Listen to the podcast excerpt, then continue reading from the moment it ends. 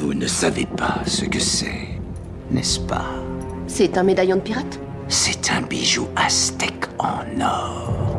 L'un des 882 joyaux similaires livrés dans un coffre de granit à Cortés lui-même. Pour échapper au massacre, le prix du sang pour assouvir la fureur de l'armée espagnole. Mais Cortés était cupide et insatiable. C'est alors que les dieux païens ont lancé sur l'or une terrible malédiction.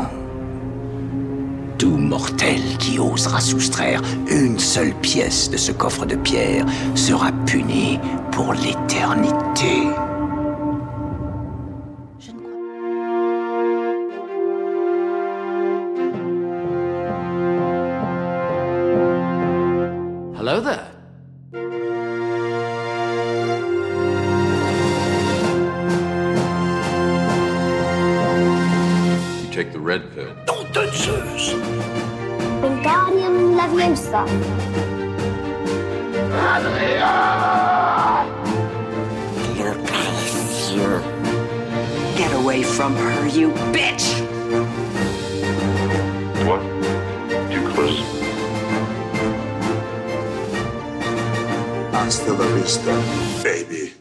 Bateau, marin d'eau douce, et bienvenue dans La Saga, le podcast pirate qui analyse toutes les sagas du cinéma, un film à la fois. Je suis Sofiane Yarritkassi, et cette semaine, avec mes invités, nous allons vous parler d'une nouvelle saga, Pirates des Caraïbes, avec la malédiction du Black Pearl. Pour m'accompagner cette semaine, elle est derrière la chaîne YouTube Cinémaniac, et elle n'a pas peur de la planche. Bienvenue Paloma. Bien le bonsoir. Quelle est ta saga préférée? Alors même si j'ai beaucoup d'affection pour euh, des sagas comme euh, Indiana Jones euh, ou Harry Potter, je pense que celle que je préfère, euh, que ce soit d'un point de vue scénaristique ou cinématographique, c'est Le Seigneur des Anneaux de Peter Ah, Jackson. ok. J'ai eu peur pendant un moment. J'ai- cru que t'allais dire l'autre. ouais, Le Seigneur des Anneaux. T'aimes bien la série, là? Je n'ai pas regardé la série, mais c'est pas un projet qui m'intéresse tant que ça. Non?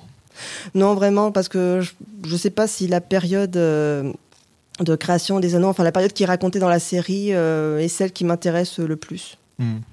Toi, tu préférais quand les dieux ils chantaient des chansons? Ouais, voilà. Plus et qu'il y a Morgoth qui se pointe et qui fait du hard rock. C'est quoi pour toi, Pirates des Caraïbes? Alors c'est euh, du swashbuckling, des batailles à l'épée, euh, de l'action, euh, un tout petit peu de romance et surtout une musique extraordinaire. Ah, la musique, elle est cool. hein. Mm. Ça, on peut rien dire. Et qu'est-ce qui, qu'est-ce qui Tu me disais que tu avais 10 ans quand c'est sorti? Ouais, voilà, bah, en fait je fais vraiment partie de la génération euh, qui avait pile le bon âge pour découvrir, Ouais. euh, pour découvrir cette série de films. J'ai grandi avec, évidemment ça a été euh, tout le début de, de, de mon adolescence et ça rentrait pile poil dans le type de film que j'adorais à l'époque. C'était les films d'aventure avec euh, juste assez euh, de fun euh, et, et de délire pour pas se prendre au sérieux, mais avec quand même euh, un souci créatif au niveau, voilà, au niveau euh, du cinéma, de la construction des plans, des costumes, etc., euh, pour euh, quand même garder un intérêt. Donc c'était, euh, ça, enfin, ça a vraiment été une découverte à la fois cinématographique et un vrai plaisir qui mêlait la nostalgie et le plaisir un peu enfantin de vivre des aventures.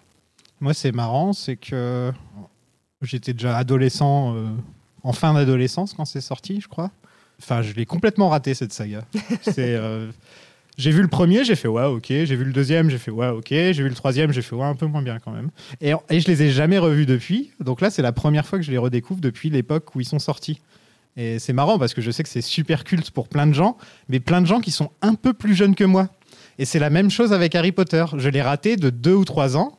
Et donc, je vois tous les ans un peu plus jeunes que moi qui ont adoré. Et moi, je suis là, genre, qu'est-ce que j'ai raté? Moi, j'étais dans Matrix. Je suis désolé. Moi, j'étais dans Matrix. Et, et ouais, donc euh, là, c'est un plaisir de me repencher dessus, même si j'étais pas super content, super chaud quand j'ai tiré la saga au sort, je vais pas mentir. Parce que de tout, dans, dans le, dans le chapeau, il y avait des trucs genre le parrain, etc. Donc Ah. j'étais un, peu plus, euh, un peu plus motivé pour ça. Mais là, de les revoir, c'était, euh, je comprends un peu mieux pourquoi ça a plu aux gens. Enfin, je comprends plus ce qui a plu aux gens que lorsque je l'ai vu à l'époque où j'étais un peu plus cynique. Quand on est ado, on est un peu plus. ouais, voilà quoi, tu vois.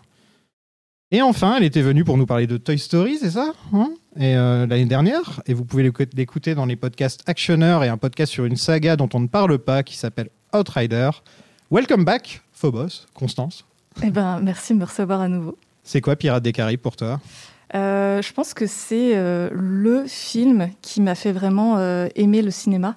Ah, carrément. Euh, ouais, j'y vais, vas-y, je sors les grands mots. Euh, non, je pense que c'est vraiment, euh, avec Star Wars, c'est une de mes sagas préférées, et avec Le Seigneur des Anneaux aussi. Donc, quand je l'ai vu au ciné, j'avais euh, 11 ans. Donc, effectivement, on est cette génération qui l'avons découvert au Vous ciné. avez le bon âge, quoi. Bon. C'est ça. Et j'ai été vraiment séduite, même s'il y a des passages qui m'avaient terrifiée à l'époque. Et en fait, derrière, tout de suite, j'ai demandé à voir le DVD quand il est sorti. Et j'ai, je pense que je l'ai regardé des dizaines et des dizaines de fois, le making-of y compris. Et je pense que c'est ce qui m'a fait vraiment découvrir aussi genre, la magie du cinéma, comment on fait un film. Euh, et c'est pour ça que c'est un film qui est resté vraiment euh, près de moi et je le regarde très régulièrement. Et effectivement, pour Actioner, euh, on avait fait tout un podcast dédié à cette saga. Et, et là, je l'ai encore re- re-regardé cette semaine, toujours avec autant de plaisir. On va parler d'un truc que j'ai pas l'habitude de parler quand je vais parler de, de cinéma dans le podcast, c'est que je vais parler d'une attraction, d'un parc d'attractions Disney. Puisque bah voilà, c'est basé sur une attraction, c'est quand même pas souvent dans le cinéma. C'est arrivé avec Eddie Murphy le film euh, sur la maison hantée. Oh. Ça a été un beat total. Mais sinon, ils en ont fait d'autres, des trucs dans ce genre? Je, je, je, je- je crois pas. hein. Alors, avant Pirates des Caraïbes, si je me souviens bien, il y a un film basé sur euh, une attraction avec des ours qui font de la musique, qu'on n'a pas à Disneyland Paris, donc on ne connaît pas vraiment, qui a fait un bid aussi. Ça me dit quelque chose. Je n'ai plus le titre du film en tête, euh, mais ah, The Country Bears, voilà. The Country Ah oui, Bears. Sorti en 2002, euh, mais ça, ça n'a pas marché. 2002. Ça a floppé. Donc l'attraction a été ouverte en 67 dans le premier parc Disney de Anaheim où je suis allé, mais l'attraction était fermée. Oh non Ouais, j'étais dégoûté. je fais à mes potes, Eh, on va faire Pirates des Caraïbes. Et ils font Sofiane, faut qu'on parle. je dis non. C'est la dernière attraction euh, supervisée par Walt himself avant sa mort. Elle a eu un tel succès qu'elle a été répliquée à Orlando en 73, à Tokyo en 83 et bien sûr à Paris en 92. Je pense que c'est la version que vous avez découverte, la version euh, Paris. Je crois qu'elle est assez différente, hein, la version américaine, si je ne me trompe pas. Alors, je, n'ai pas eu la chance de faire la version d'Anaheim, mais j'ai eu la chance de faire euh, celle d'Orlando et donc celle de Paris. J'ai fait l'attraction de Disneyland Paris, je pense vraiment genre un ou deux ans avant la sortie du film Pirate. Et j'avais déjà été traumatisée par les passages où tu as des squelettes, euh, et notamment le squelette euh, de Barbossa là, qui boit euh, son vin et on boit le vin Oui. dans, dans son gosier. J'avais été traumatisée par ce passage-là dans l'attraction, donc de nouveau dans le film. Ah oui, c'est vrai que c'est dans l'attraction aussi, ça. Ouais. Mais c'est marrant du coup de voir qu'ils ont repris vraiment des scènes telles Beaucoup quelles de l'attraction et, ça c'est assez chouette. ouais. Moi, ce qui m'a surtout sauté aux yeux, c'est c'est quand on passe dans une ville où il y a où il y a la femme qui fait boire le mec, etc. euh, Oui, où le maire est plongé dans le, dans le puits aussi. Bah, en Voilà. fait, c'est Bah, la- ça, c'est que totalement des la trucs scène euh, de dans- Tortuga, en fait, qui est repris Ouais. presque euh, complètement de l'attraction. exactement ça. Et, et ça, pareil, c'est des trucs quand j'étais ado, je les avais pas du tout vus, mais maintenant que je suis allé à Disney pas mal de fois, c'est c'est intéressant en fait parce que qu'est-ce que vous pensez de cette attraction au final? Vous l'aimez bien? Ouais, moi je l'aime beaucoup. Enfin, c'est C'est une de vos préférées de... c'est devenu une de mes préférées parce que forcément, euh, voilà, maintenant elle fait écho au film. En plus, ils ont réadapté des choses de du film dans l'attraction sur laquelle c'était basé. Mais du coup, ils ont réinjecté ces éléments du film dans l'attraction. Euh, D'ailleurs, c'est assez intéressant de noter que à Shanghai, à Disneyland Shanghai, ils ont euh, une attraction Pirates des Caraïbes, mais qui est 100% basée sur les films. Ah ouais? Et qui, qui a l'air assez incroyable. Mais euh, ouais, celle qu'on a aujourd'hui ici en Paris est très très chouette. Et Il y a Jack Sparrow. ils ont rajouté Jack Sparrow, euh, ils ont rajouté, il y a Baba- Barbossa aussi, il me semble euh, qu'on voit bien. Ah, j'avais Euh, pas vu qu'il y avait Barbossa. Il me semble qu'à la fin, ils ont mis Barbossa. J'ai un doute, mais. Et ils l'ont rénové il y a pas très longtemps aussi, et enfin, franchement, moi, je, je la fais toujours avec un, immense plaisir. Ils ont enfin changé l'eau. ouais, c'est vrai que moi, Jack Sparrow, ça m'avait un peu choqué qu'il l'ait ajouté. Euh, et c'était bien avant les problèmes avec Amber Heard, etc. C'était plus, j'avais marre de voir Johnny Depp partout. Et quand je suis allé à Disney, je fais. Ils étaient obligés d'ajouter Jack Sparrow parce que moi, les films, je m'en foutais un peu. Donc je trouvais que ça dénaturait un peu le truc, en fait. En fait, c'est devenu un personnage euh, emblématique euh, Ouais. de Disney au même titre que les princesses Disney ou Mickey Mm. Mouse. Ouais, ouais, complètement. Sauf qu'à la différence, c'est que les princesses Disney, c'est tu peux faire n'importe qui peut les jouer, alors que Jack Sparrow, c'est un peu plus compliqué de faire que de demander à un autre acteur que Johnny Depp de jouer le rôle. Je sais pas qui euh, qui aujourd'hui oserait dire bah je vais jouer, je vais être le prochain Jack Sparrow quoi. C'est pas comme James Bond que tu peux changer, etc. Euh, c'est compliqué. D'ailleurs, il doit revenir pour le prochain ou pas? Non, je pense qu'il y avait, euh, si je me souviens bien, il y avait un projet en fait de faire dans l'univers de Pirates des Caraïbes, mais plus du tout avec Ok. Johnny Depp ou les autres personnages. Et il comptait faire une saga avec un personnage principal euh, féminin. si Ouais, c'est bien. Margot Robbie, je crois. Oui, c'est ça, Margot Robbie. Bon, je pense, je sais pas si ça se fera avec elle, mais en tout cas, il disait si on doit faire un Pirate des Caraïbes, on aimerait bien faire un personnage féminin. En tout cas, un personnage emblématique de la saga, féminin cette fois. Mhm. Et je pense que Disney n'a pas envie de re- retravailler avec Johnny Depp au-delà de ses déboires judiciaires ré- euh, récents. Il avait déjà été viré des Ouais. plateaux pour euh, des problèmes de comportement divers et variés. C'est ça. Donc à mon avis, ils vont pas, ils vont pas le rappeler tout de suite. hein. Pour les gens qui n'ont pas vu l'attraction, en fait, ça, ça rentre dans la catégorie animo- euh, animatronique, Mm. en fait. Et c'est un petit peu comme euh, It's a Small World ou La Maison Hantée, où c'est vraiment un truc. Et ça, je trouve que ça manque. Il n'y a plus trop de bonnes attractions comme ça de nos jours. Et moi, je trouve que c'est ça a apporté beaucoup à Disney, en fait. C'est un- c'est pas vraiment une attraction où, euh, où t'as- Enfin, où tu vois, il y a des grands 8, etc. C'est plus, on te raconte une histoire sur l'attraction, et ça j'aimais bien, et je trouve que c'est dommage que Disney ne fasse, ne fasse pas plus- ça plus souvent. Quoi. Bah, Ah. justement, en fait, c'était euh, l'intérêt moi que je portais à cette attraction parce que c'est ce genre d'attraction-là à Disney, c'est pas celle que je préfère. Je suis beaucoup plus sensation forte. Mais par contre, pour moi, ça reste toujours un plaisir d'aller voir ces attractions-là parce que justement, au niveau du travail de l'animatronique qui reste extraordinaire. Et déjà à l'époque de la création euh, de l'attraction, c'était déjà le maximum de ce qu'on pouvait faire à l'époque sur ce terrain-là de technologie. Et comme on l'a dit, ils le rénovent régulièrement, ils améliorent les animatroniques, ils améliorent les marionnettes, ils améliorent les décors. Donc en fait, c'est une attraction qui est en constante évolution. Et je trouve que le lien avec la saga se fait aussi là-dessus. C'est que euh, Gore Verbinski avait accepté de faire le premier film, justement parce qu'il y avait le potentiel technologique au niveau de ce qu'il voulait faire, euh, des- au niveau des effets spéciaux et de la mise en scène.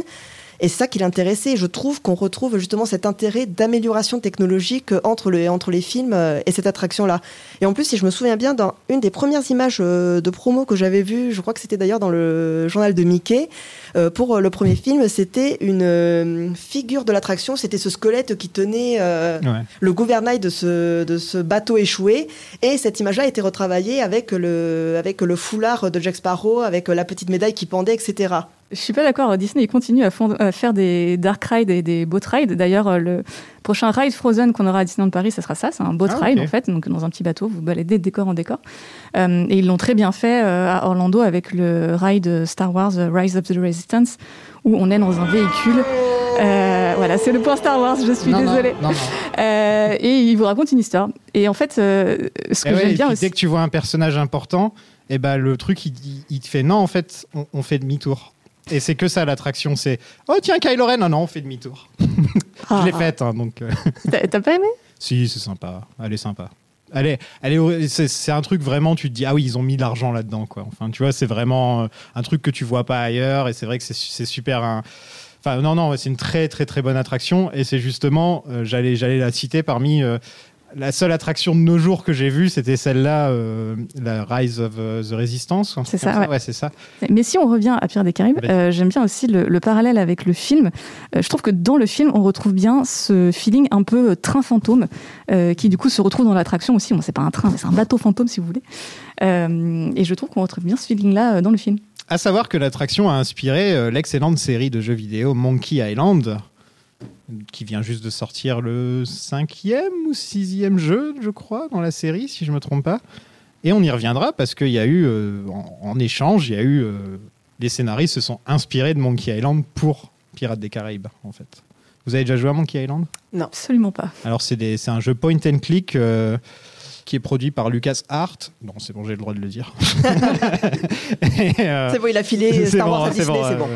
c'est bon. Et donc c'est produit par LucasArts et c'est super bien. Et surtout, ça a un humour, un sens de l'humour. C'est que tu te, tu te marres tout le temps en jouant à ça. Quoi. Les, di- les dialogues sont super bien à un point que tu as envie de cliquer sur toutes les versions du dialogue que tu peux avoir. Quoi. Plutôt que d'essayer d'avancer dans le jeu, tu fais Ah, je veux voir plus de dialogue. Et je retrouve un peu ça dans les, dans, dans les films Pirates des Caraïbes, cet humour qui est toujours constant. C'est fun. C'est très rarement plombant comme, comme ambiance dans Pirates des Caraïbes. C'est toujours très fun au final. Bah, En fait, c'est un mélange euh, très délicat et je pense qu'il aurait pu être très casse-gueule euh, de passages qui sont qui empruntent au genre horrifique et en même temps, il y a toujours cette touche d'humour, que ce soit dans les dialogues ou euh, au niveau visuel aussi. Il y a beaucoup de gags en fait qui sont purement visuels et le film regorge de petites trouvailles comme ça, ce qui fait que ben ouais, déjà c'est toujours un plaisir de le re-regarder. Puis oui, tu te marres, tu t'amuses. Et c'est très fidèle à l'attraction au final. C'est très fidèle à l'attraction qui a pas mal de ces petites touches d'humour. euh, C'est un peu plus violent à l'attraction, j'ai l'impression. Parce qu'il y a beaucoup de références au viol, etc. Euh, Alors, C'est limite, c'est pas dans la chanson d'ailleurs. euh, ouais, on viole, on pille. euh, je crois qu'il y a. c'est- Il me c'est- semble que- c'est pas dans alors, la chanson ou alors ils ont dû. Je la sais changer. plus si c'est dans la première version de la chanson ou pas. Je sais qu'ils ont fait des updates et dans l'attraction justement ils ont euh, changé une, ce qui était une scène de vente aux enchères de femmes. Ah oui, c'est Euh, Oui, c'est ils l'ont enlevé et maintenant c'est une vente aux enchères de bijoux. Euh. Et ils ont rajouté une pirate femme qui s'appelle Red, Mm. euh, qui est là pour superviser un petit peu tout ça. Ouais, c'est woke. Bouh Et en plus, euh, Red, qui est devenu, je crois, un des personnages qu'on peut rencontrer dans le parc aussi. Euh, oui, tout à fait. Des, et fois, on la voit en balade, avec Jack Sparrow, justement. ouais. Mais pourquoi ils la mettent pas dans les films? Ah bah, peut-être que eh, ça va peut-être être la elle. suite. Les rumeurs, c'était être que. Margot Ah. Robbie voulait incarner Red euh, Ouais, ok. dans les films. Margot Robbie rousse. Ah, Hmm, c'est un concept. Margot Rousby. de 1920 aux années 60, les films de pirates, c'était une institution dans le cinéma hollywoodien, avec des films comme Le Corsaire Rouge, Sinbad le Marin, L'île au trésor, Barbe Noire, ou encore L'Aigle des mers avec Errol Flynn, qui est une grosse aspiration derrière le personnage de Will. Sauf que depuis, un peu comme le Peplum ou les westerns, bah, le film de pirates a vécu une mort euh, quasi subite. Et euh, il y en a eu très peu de films de pirates qui sont sortis. En 86 et en 95, il y a eu des tentatives avec Pirates et L'île aux pirates, mais les films coûtaient une fortune et ne rapportaient pas beaucoup. En fait, ça coûte cher de faire un film euh, de pirates, en fait. Et c'est pour ça qu'il n'y en a plus beaucoup. Oui, alors effectivement, les- le problème des films de pirates à l'époque, c'est que ça coûtait beaucoup trop cher. En fait, on, le voit aussi avec euh, le genre du péplum. Mhm.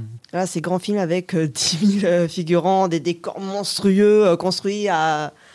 Voilà, Je crois que c'est Cléopâtre un peu. C'est pas vraiment un péplum, Cléopâtre, mais Cléopâtre a coûté tellement cher que je crois que ça a tué tous les films dans ce genre euh, après. Oui, et quoi. puis on pense aussi à Bénur avec la course de chars qui a duré des jours de tournage où il y a eu des cascadeurs blessés, enfin euh, voilà. Et euh, je pense que ça, ça s'arrêtait avec la fin de l'âge d'or hollywoodien qui date euh, un peu avant la fin de la Seconde Guerre mondiale. Voilà, où il y a eu euh, un problème de budget. Et puis même, je pense que le public voulait voir un autre type de film. Science-fiction, Voilà, c'est ça. Godzilla. science-fiction. Et puis euh, même des films un peu plus, euh, un peu plus terre à terre, à échelle un peu plus humaine Mm. aussi. Godzilla. voilà, par, par exemple. Mais par contre, contrairement au Peplum, qui a réussi à revenir un petit peu en force après, euh, euh, après Gladiator, Ah, oui. voilà, en fait, euh, honnêtement, en dehors de Pirates des Caraïbes, je vois aucun film de pirates qui a réussi à ne serait-ce euh, qu'arriver à la cheville euh, de cette saga-là. Le seul auquel je pense, c'est le film d'animation euh, Pirates mauvais en tout. Et même celui-là, euh, qui euh, souvent est plutôt apprécié, a pas réussi à avoir. enfin, c'est pas devenu un film culte Mhm. du tout. Oui, il paraît que l'île aux pirates, par exemple, euh, qui, qui paraît que c'était sympa dans les années 90, mais là encore, le film n'a pas marché du tout. Ah oui, c'était euh, Island. euh, ouais, VO, c'est Island. voilà. non, le film a été un four abominable. Ouais. C'est Monsieur Mea qui avait fait une vidéo d'ailleurs qui est assez hilarante sur le sujet. euh. Vous en avez vu sinon des films de pirates de l'époque? Des Errol, des Errol Flynn et des trucs comme ça C'est vrai que ça m'a jamais vraiment super intéressé, moi, les films de pirates. euh, ça a jamais été. euh, Pas spécialement, non. Non. Euh, honnêtement, euh, mis à part La planète au trésor, j'ai pas vu beaucoup d'autres euh, films de pirates. Ça coûte cher à construire un bateau. c'est vrai en plus. C'est pour ça que un des derniers films qui a gros film hollywoodien avec des bateaux, c'est Master and Commander. Oui. Euh, qui est un film excellent que j'aime vraiment beaucoup, avec deux acteurs qui sont vraiment au top de leur game. Mais ça a coûté tellement cher qu'au final, c'est jamais revenu dans le budget. Enfin, ils n'ont jamais réussi à récupérer ça. Et donc, c'est aussi pour ça que même après Pirates des Caraïbes, eh ben, il n'y a pas eu une vague, excusez-moi du terme, il n'y a pas eu une énorme vague qui, s'est lancée. Et ensuite, on a eu plein de films de pirates ou plein de films de marine avec, avec des bateaux napoléoniens, etc. On en a eu qu'un, c'est Master and Commander. Et là, ça n'a pas pris. Et c'est vraiment dommage. Et je vais faire de la promo puisque je vais parler de Master and Commander dans le- sur le Patreon. Euh, Patreon.com slash plan séquence. Donnez-moi de l'argent. Merci. Soutenez la création. Exactement. Ah, il y a Waterworld aussi, qui est pas vraiment un film de pirate, mais c'est avec un grand budget, dans l'eau, et ça a fait un beat total, et je pense que ça n'a pas dû aider non plus. euh. Il arrive quand même à se faire une petite place au niveau des, euh, des films cultes, ou en tout cas des Oui. films à- auxquels on accorde un regard un peu plus bienveillant au fil des, euh, au fil des années. Mais qui a quand même fait couler. Oh oui. Pardonne- Pardonnez-moi de la blague. J'ai fait la vague, j'ai fait couler, là c'est bon, on est bien. Non, qui, a coulé- coulé- qui a failli couler la carrière du, ré- du réalisateur. Ouais. L'acteur principal a dû studio. reprendre euh, le gouvernail, bah justement. Voilà. Calembour, enfin ce film a été une On s'est catastrophe. rendu compte qu'en fait Kevin Costner c'était une arnaque. Par contre, ça a donné naissance à un super spectacle dans les parcs universels. Voilà, si Mm. vous avez l'occasion. Oui, je confirme. Euh, c'est trop bien. C'est, et c'est une, c'est une institution là-bas. Mais si on parle des, des œuvres euh, dédiées aux pirates, par contre, je vous recommande l'excellente série Black Sails, qui est une série récente avec des beaux bateaux et des beaux décors. Qui est sur Netflix, je crois d'ailleurs, non?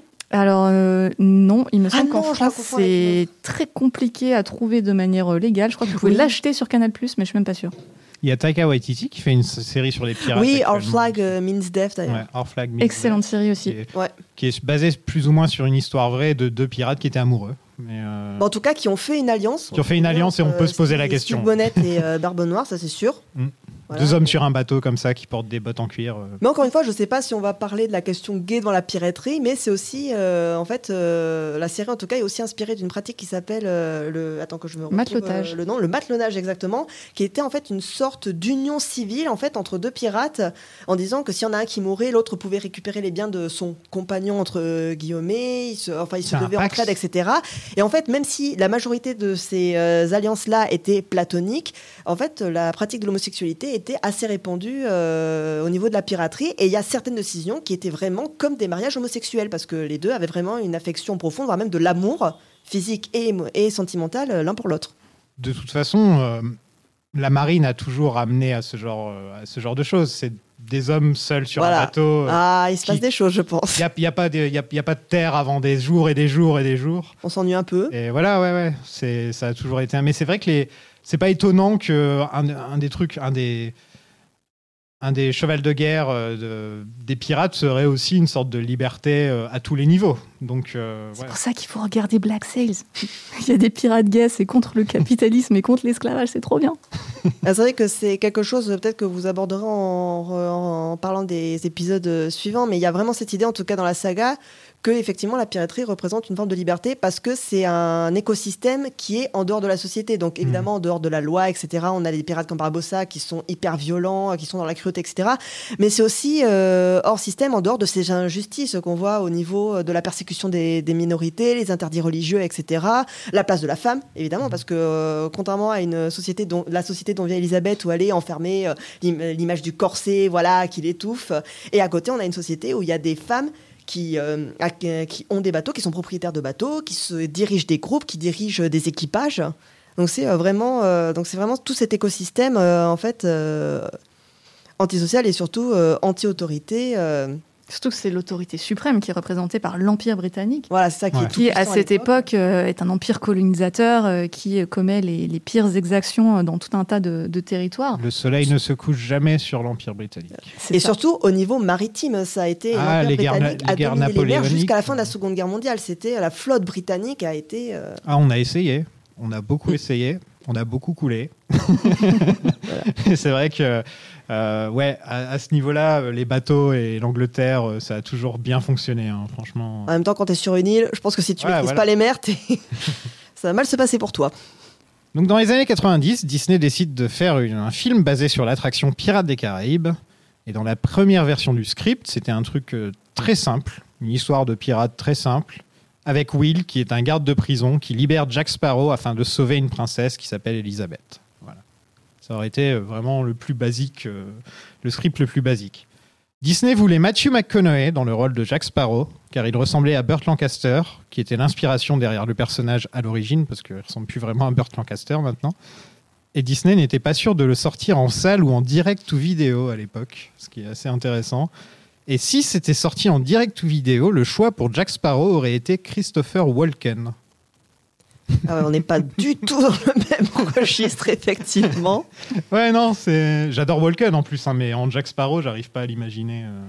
Après, le Jack Sparrow qu'on connaît euh, dans la saga a été complètement créé par Johnny Depp. Donc Oui. je pense que si on ne l'avait jamais connu, le, le Jack Sparrow de Christopher Mm. Walken nous aurait peut-être pas euh, autant dérangé. C'est parce que maintenant, on associe ce personnage-là à cet acteur-là. Et je pense que c'est pour ça, justement, comme on disait tout à l'heure, que si on refait un film, il ne fera pas partie du casting parce que Jack Sparrow est indissociable euh, de l'acteur. Ah, il l'a complètement créé, que ce Ouais. soit au niveau de son histoire, au niveau du costume, au niveau de la gestuelle, au niveau de la façon de parler. C'est complètement lui. Il est le créateur du personnage. Et d'ailleurs, les exécutifs de Disney en étaient, en étaient pas forcément ravis. hein. Il y a une rumeur Ah qui non, veut non, que euh, sur le tournage, euh, il y a quelqu'un qui lui dit Mais attends, mais euh, ton personnage là, genre, il est gay ou il est bourré? Parce que dans tous les cas, ça nous va pas. hein. Ouais, c'est Michael Esner qui disait ça. J'ai beaucoup de dossiers sur Michael Esner. c'est Stuart Beatty qui est le futur scénariste de Collateral qui est engagé pour réécrire tout ça. Et on approche qui donc? Jerry Bruckheimer, le producteur de Le flic de Beverly Hills, Flashdance, Top Gun, The Rock, Armageddon, Les ailes de l'enfer. Bon, j'arrête là. En tout cas, tous les gros films euh, de bourrin, enfin, qui n'étaient pas signés Michael Bay, je précise. Bien qu'il y en a des Michael Bay dans le temps, plus qu'est-ce que je raconte. Et du coup, qui sont mieux Et donc les, il était très euh, très connu pour ça quoi. Et, euh, et lui, il n'aimait pas le film car il le trouvait trop classique. Et il décide donc de ramener deux scénaristes qui s'appellent Ted Elliott et Terry Rossio, qui deviendront par la suite les scénaristes d'Aladdin et de Shrek. Ça va les mecs, hein, et c'est tout. C'est déjà bien, je veux dire. Et c'est eux qui viennent avec l'idée du surnaturel et de la malédiction, qui était basée sur un script qu'ils avaient écrit début 90. Et il faut savoir que Steven Spielberg était intéressé par ce script et il voulait Robin Williams pour jouer Jack Sparrow. Mais Disney a refusé. Qu'est-ce qu'il a bien pu faire Steven Spielberg avec son Robin Williams et des pirates? Voilà, là, on se demande. Bah voilà, un truc qui s'appelle Hook il a fait Hook. Hook qui est un des rares films de pirates aussi qui il a plutôt bien il- il- je crois au niveau de l'argent, il a pas explosé le box office mais il a assez rapporté si je me trompe pas Hook. Je me demande s'ils se sont pas juste remboursés à la limite, en fait. Ouais, je sais pas combien ça a gagné Hook. Vous aimez bien Hook? Ah oui. Ouais, J'ai jamais vu Hook. tu l'as jamais vu? C'est le moment où j'avoue ça. Bah là, c'est un film avec lequel j'ai grandi et maintenant je le regarde et je fais. Tu vois? Ah, moi, maintenant, c'est un film que. C'était un film que je regardais comme ça en passant quand j'étais petite et maintenant, en fait, euh, je pleure euh, devant ce film-là, notamment euh, grâce à la phrase de fin euh, La vie euh, sera une belle aventure. Dans le roman euh, Peter Pan de base, la phrase c'est La mort sera une belle aventure. Et là, ils l'ont changé euh, pour La vie sera une belle aventure. Et en fait, cette phrase me fait vraiment pleurer quand on connaît le destin, malheureusement, euh, de euh, Robin Williams, voilà, qui, est, qui était extrêmement dépressif. Mais bon, voilà. Donc, c'est un film que maintenant que je suis devenue adulte qui me touche beaucoup plus que quand j'étais petite, étonnamment. En mai 2002, Gore Verbinski est engagé comme réalisateur, surtout connu pour Le Mexicain et la version américaine de The Ring. Vous aimez bien Verbinski? Je ne connais pas le reste de son travail, mais T'as vu Rango? J'ai vu Rango, effectivement, cool, qui est pas mal. Ouais, il est cool. Euh, donc, euh, donc je retire ce que je viens de dire. J'ai vu d'autres films de lui, mais euh, je trouve qu'il est vraiment exceptionnel sur, euh, sur les trois films pirates.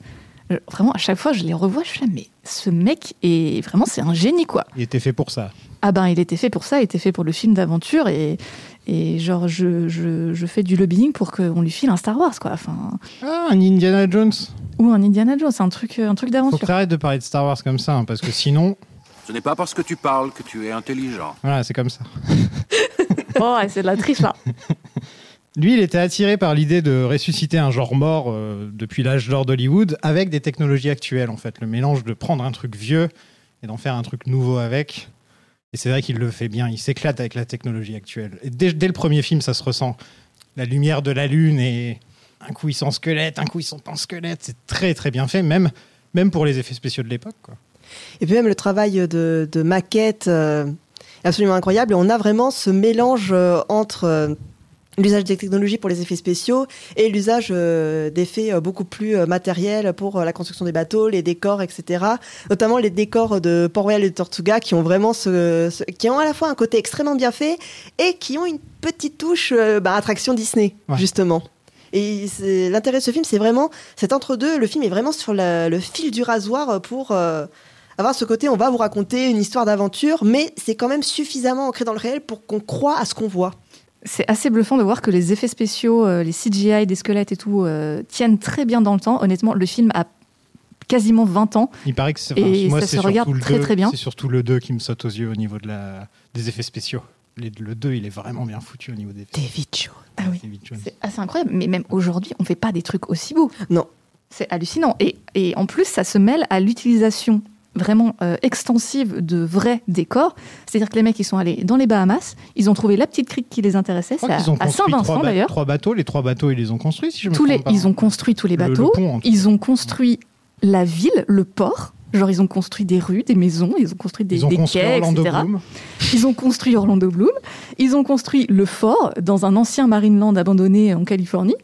Euh, ils ont construit la maison du gouverneur. Ils ont construit la cave où ils se battent à la fin. C'est genre un studio de 120 mètres carrés euh, qui est inondé de flotte. Enfin, les mecs se sont donnés en termes de décor et ça se voit. Mhm. Et quand tu regardes le film, des fois, genre pendant une minute, c'est que des plans, c'est que des vrais décors. Et c'est vraiment, euh, enfin, c'est super beau, c'est à l'ancienne, quoi. C'est un mélange qu'on qu'on faisait plus encore moins. je veux dire, il y avait que le Seigneur des Anneaux qui faisait ça à cette époque-là, en fait, quand on réfléchit, parce qu'il y a eu la nouvelle vague qui s'est produite après la prélogie de Star Wars, où tout était en écran bleu, écran vert, écran bleu, écran vert. Et euh, il y avait quand même le Seigneur des Anneaux qui arrivait à faire les deux en même temps. Et là, je trouve que c'est moi ou dans le 4 et le 5, par exemple, il y a beaucoup plus d'effets spéciaux, vraiment. Alors, j'ai pas regardé les making-of. euh, autant les making-of des trois premiers films, je les ai poncés comme jamais.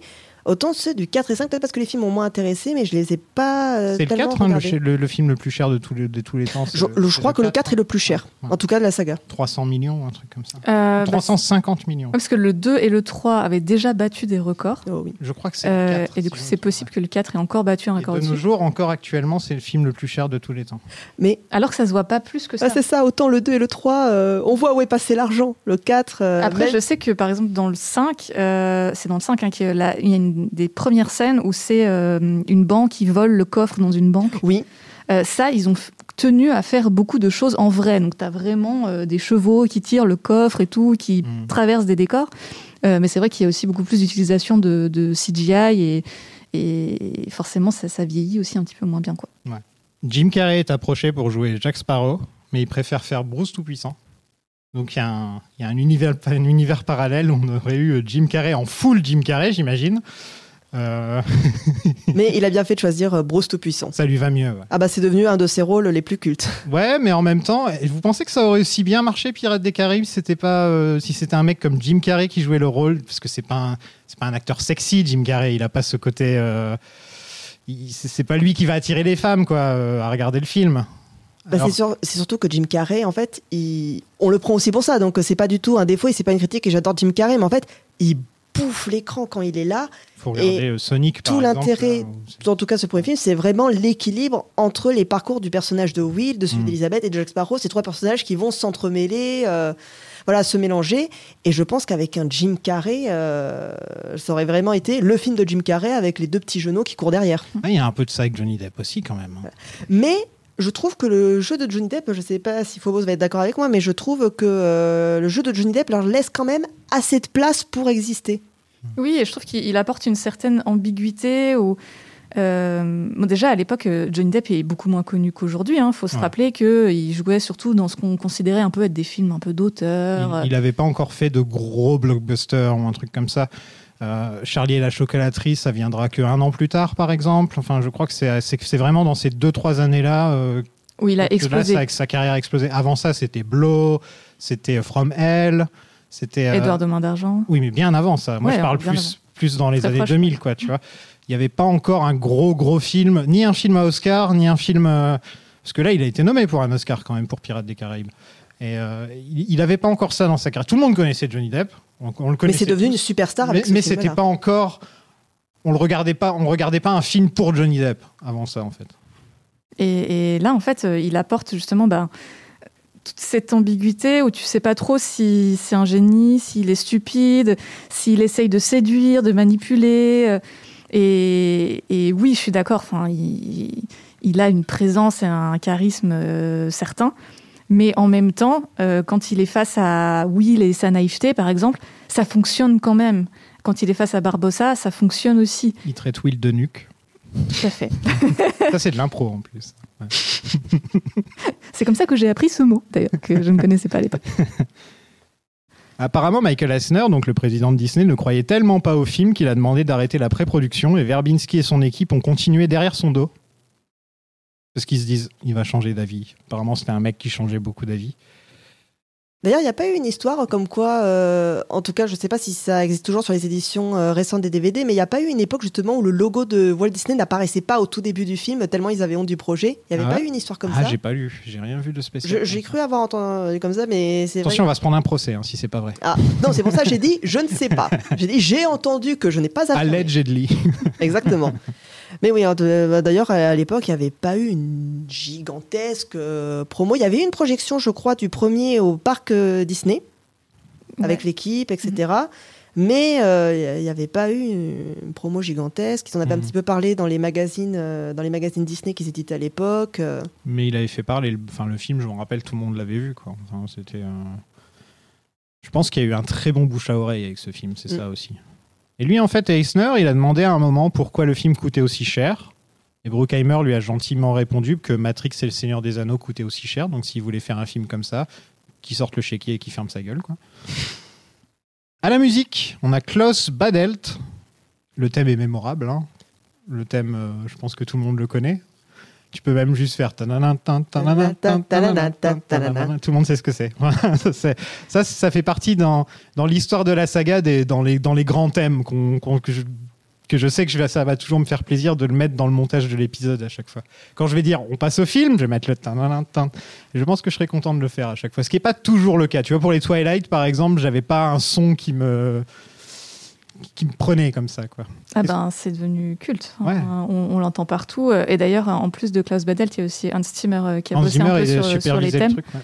Et j'ai eu la chance de, de l'entendre en concert là, cette année euh, à Paris. Et c'est, enfin, ça, les chills quoi. À chaque fois, que ce soit la musique de l'aventure ou certains de ces thèmes un petit peu plus euh, subtils. Enfin, vraiment, c'est c'est devenu des musiques cultes que t'entends, mais d'ailleurs absolument partout. Hein, je veux dire, euh, de la version techno remix que t'as au mariage de ton tonton euh, à la fin de la soirée. Enfin, tu, tu l'entends partout quoi. Et en plus, ce sont des thèmes, euh, on reconnaît, enfin, on associe immédiatement le film auquel il correspond. Quoi. On peut pas le confondre avec euh, d'autres thèmes où on se met à chercher, attends, dans quel film Est-ce que je l'ai entendu? Et là, non. Non, tu euh, sais tout de suite que c'est un truc de pirate, bizarrement. Il y a un truc. euh, tu sais tout de suite qu'il y a un bateau, par exemple. Tu sais qu'il y a un bateau quand tu entends la musique. Et euh, pourtant, les, les, les, euh, les chansons, euh, les chansons traditionnelles de pirates, euh, What do we do with a drunken sailor? What do we do with a drunken sailor? C'est pas vraiment la même, c'est pas vraiment la même ambiance que. Mais pour moi, ça rentre dans la catégorie. Si tu fais une playlist des chansons de pirates, t'es obligé de commencer avec ça. C'est clair. Mais euh, par contre, euh, ça ressemble quand même beaucoup au thème de Gladiator, qui, Ah ouais euh, si vous le réécoutez, c'est Oui. le thème de Pierre des Caraïbes, mais en plus lent. Ils sont pas trop foulés. Ah, si je vous souviens, c'est na Non, je, crois que je confonds avec. euh, C'est vraiment très, très proche. Je pourrais pas te le chanter, mais-. Non, ça, Non. Non. non, ça, Mais il y avait une comparaison avec, mais il y avait une comparaison avec ce thème-là justement où on trouvait que Ah. ça ressemblait beaucoup. Non, mais là, pour le coup, enfin, Timmer, il a aussi bossé sur Gladiator et ça s'entend de ouf.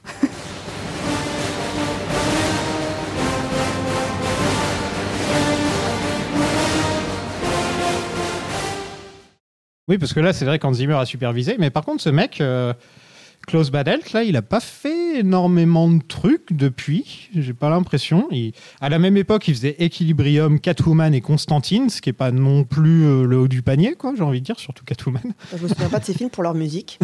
non, c'est clair. Euh, je me rappelle de Catwoman pour la scène de basket, bien sûr.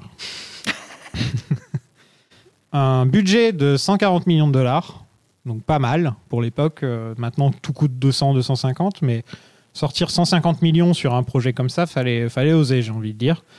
Et ça a fait 654 millions au box-office, nominé pour 5 Oscars, dont meilleur acteur pour Depp, et non pas meilleur acteur secondaire, comme on aurait pu le penser. Mm. Comme je te disais, Paloma, juste avant qu'on enregistre, pour moi, le film, c'est le personnage principal, c'est Elisabeth. Quasiment, oui. Et Ouais. pour moi, c'est enfin, c'est le personnage principal de la saga, en fait, euh, Elisabeth. Ouais, je, On est je- d'accord. Je, je peux pas m'avancer pour les suites, je les ai pas vues depuis super longtemps. Mais en tout cas, dans celui-là, ça commence avec elle qui récupère Will. Enfin, ça commence vraiment avec. euh, c'est elle qui voit le qui voit le Black Pearl. Enfin, c'est ça commence avec elle et ça continue avec. euh, il, veut- il faut il faut qu'elle se marie, etc. Enfin, tout tourne Et celle qui d'elle. évolue le plus. Ouais, c'est celle, qui évolue le plus. Mais je pense qu'il faut qu'on se rappelle qu'on est aussi au tournant des années 2000 où euh, ils n'allaient pas parier euh, un blockbuster comme ça avec un personnage féminin euh, sur, euh, sur le devant de l'affiche. Enfin, D'ailleurs, si on reprend l'affiche, c'est la tronche de Johnny Depp qui Mm. est en gros, tu vois, devant. Et c'est c'est lui le personnage emblématique, même s'il reste euh, Plus Knightley fait la même tête sur les deux affiches. effectivement. J'avais vu la pochette hier et je fais putain, elle fait exactement la même tête sur les deux affiches. Ou alors ils ont pris la même photo, j'en sais rien. Je suis d'accord que, en fait, l'histoire, elle tourne autour d'Elizabeth Swann, et tu verras en revoyant la suite, c'est vraiment elle, en fait, le personnage principal de la saga. Bon, bah, ça va, Euh, mais elle n'a pas été beaucoup mise en avant euh, à l'époque. Non. Keira Knightley avait 17 ans quand ils ont tourné? Euh, un petit peu plus, il me semble qu'elle était déjà Je majeure, crois qu'elle a eu 18 quand le film est sorti ou un truc comme ça. mais elle n'avait pas fait grand-chose. Elle avait fait Joue-la comme Beckham, comme Beckham. et je crois que c'était à peu près tout.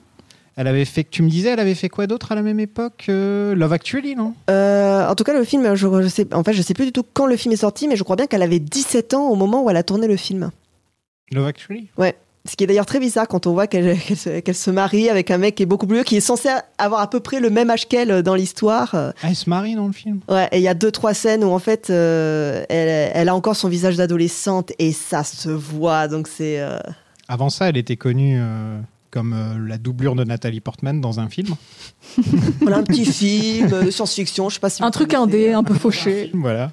Dans Léon, elle jouait la doublure de Nathalie Portman. Bon, on passe au film Vous voulez? Bah oui. Oui. Bah allez, on est parti.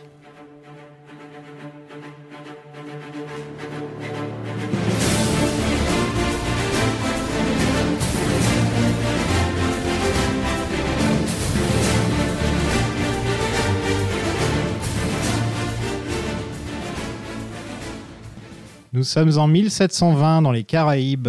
Une petite fille chante A Pirate's Life for Me à bord du vaisseau l'Intrépide. Donc on commence direct avec une référence. euh, À l'attraction. Toi qui as vu la VF, il chante, il chante ça comment? Alors, yo ho, yo ho, nous sommes des pirates des Forbans. Ouais, non, donc ça marche pas du tout. La, Ah, la VF, Il y a horrible. même pas La- le même nombre de syllabes. Ouais, ouais, non, le rythme de la VF est atroce hein, pour la chanson. euh. C'est horrible. Qu'est-ce qu'ils ont fait? Ils auraient pas- Pourtant Disney, ils sont forts pour ça normalement. Les adaptations de leurs chansons sont toujours Non. super bien. Non. Ça dépend lesquels, mais euh, autant Ah. j'adore la VF, vraiment. Bah, je l'ai re-regardée en VF là cette semaine. Je trouve qu'elle fonctionne très très bien. Ils ont pris les, les très bons doubleurs, mais euh, la trad de la chanson, c'est pas ça. Ouais, c'est ce que je me suis posé comme question. Je me suis dit comment ils vont traduire ça pour qu'on comprenne que. Parce que là, euh, voilà, le film a commencé. J'ai pointé du doigt en disant ah direct, direct dès le début, on nous fait une référence à l'attraction. Parce que moi, on m'a dit, il y a plein de gens qui m'ont dit ça n'a rien à voir avec l'attraction. Il y a aucune référence à l'attraction. Alors que pendant tout le film, j'ai noté attraction, attraction, attraction. Tu vois, je me suis dit, c'est quand même, c'est des gens qui ont dû y aller qu'une fois dans l'attraction ou, Ou qui ne l'ont peut-être jamais fait. ou qui l'ont vu qu'en VF et peut-être ils n'ont pas compris euh, certaines références. Je veux dire, même au-delà des dialogues, euh, il y a quand même des scènes. euh, Ouais, c'est texto de l'attraction, Ouais. Il y a des plans, c'est exactement la même chose. Quoi. On dirait des animatroniques. Regarde Orlando Bloom.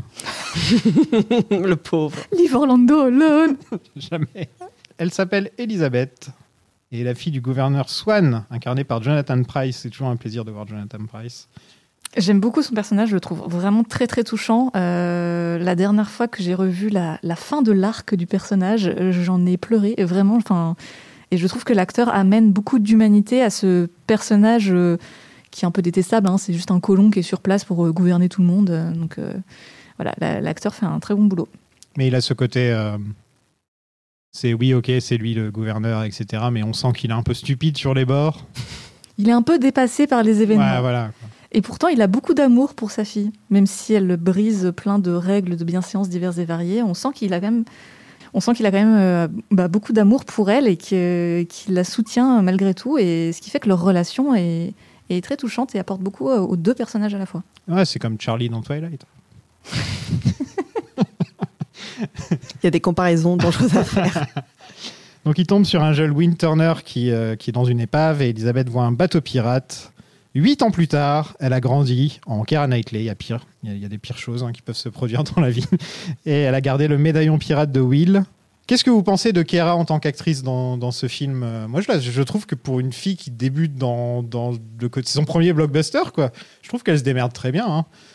Ce qui est euh, étonnant en regardant euh, à nouveau le film, c'est que je trouve qu'elle a un timing d'humour qui fonctionne vachement bien. Parce que Quand on regardait le film pour la première fois, euh, voilà, elle est belle, c'est une aventurière, elle se laisse pas faire, mais en fait, c'est un personnage qui est assez drôle. Rien que la première scène euh, où elle s'évanouit avec le corset, en fait, c'est vraiment joué comme une scène de Tex Avery. Donc c'est ouais, c'est un personnage qui a un timing euh, comique. Et, euh, en fait, c'est pas un des trucs que je retenais euh, à la base, et euh, c'est un truc dont je me suis aperçue euh, au fur et à mesure des visionnages. Et ce que j'aime bien, et, et Kera l'explique dans, dans, le making-of, c'est que euh, elle a joué ce personnage comme une fille moderne qui serait euh, dans cette époque-là du XVIIIe siècle, mais c'est un personnage moderne. Et du coup, par exemple, quand elle parle et tout, elle est, elle est pas trop affectée, elle, elle va pas être euh, dans un surjeu un peu genre oh là là, Madame la Marquise ou je sais pas quoi. Et ce qui fait qu'en fait, elle est très attachante et elle est très réelle. Et, euh, et comme tu le soulignes assez bien, il y a, il y a pas mal de gags où même quand euh, les pirates attaquent et qu'elle essaye de choper l'épée au-dessus de, de la cheminée et qu'en fait ça reste bloqué dans l'espèce de, de, de, de- Là, j'aime bien ce de moment. support là qui tient le truc. Et et, enfin, je sais pas, genre, c'est super drôle, c'est- ça rend son personnage hyper humain, ce qui fait qu'on s'attache et que on découvre le monde des pirates qu'on ne connaît pas à travers ses yeux, qui, on est un peu comme elle en fait, c'est-à-dire qu'à la fois on connaît pas la réalité des pirates, mais en même temps on est un peu obsédé par eux, on a envie d'apprendre plus sur, euh, sur le mystère de qu'est-ce que c'est euh, des pirates. Et je trouve que ce premier opus euh, est très chouette pour son personnage, et alors la suite la propulse encore beaucoup plus loin. Elle, c'est une actrice que je n'arrive plus à imaginer en tenue de tous les jours. Je l'imagine que en tenue d'époque. C'est, euh, elle a fait tellement de, de très bons films hein, d'époque où c'est limite son truc maintenant. C'est sa deuxième peau d'être habillée en corset. J'ai l'impression. Elle est toujours, toujours dans des films d'époque.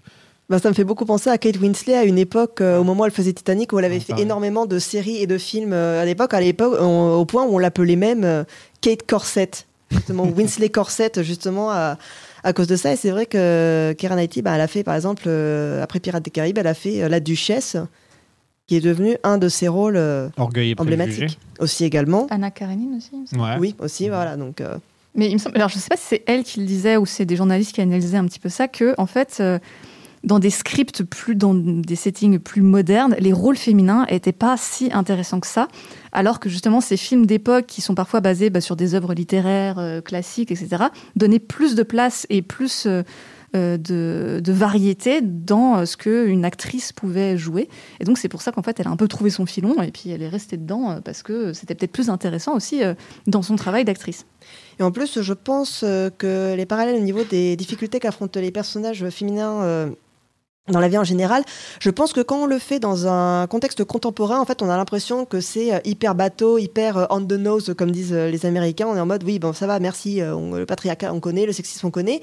Et j'ai l'impression que pour beaucoup de gens, quand c'est mis en place dans un contexte historique, en fait, les parallèles sont beaucoup plus subtils. Et en fait, au lieu de montrer directement aux spectateurs, bah voilà ce qui se passe, etc., en fait, on, on les laisse faire le cheminement eux-mêmes. Et euh, j'ai l'impression ça peut ah mais d'accord je comprends ce que tu essaies de dire ça se passait comme ça à l'époque je peux faire le parallèle moi-même par rapport à ce que je vis et tout donc peut-être aussi que ça marche plus pour une partie du public que si on, mettait euh, ces problématiques là pour les personnages féminins dans un contexte un peu plus euh, familier Oui, il est désormais forgeron.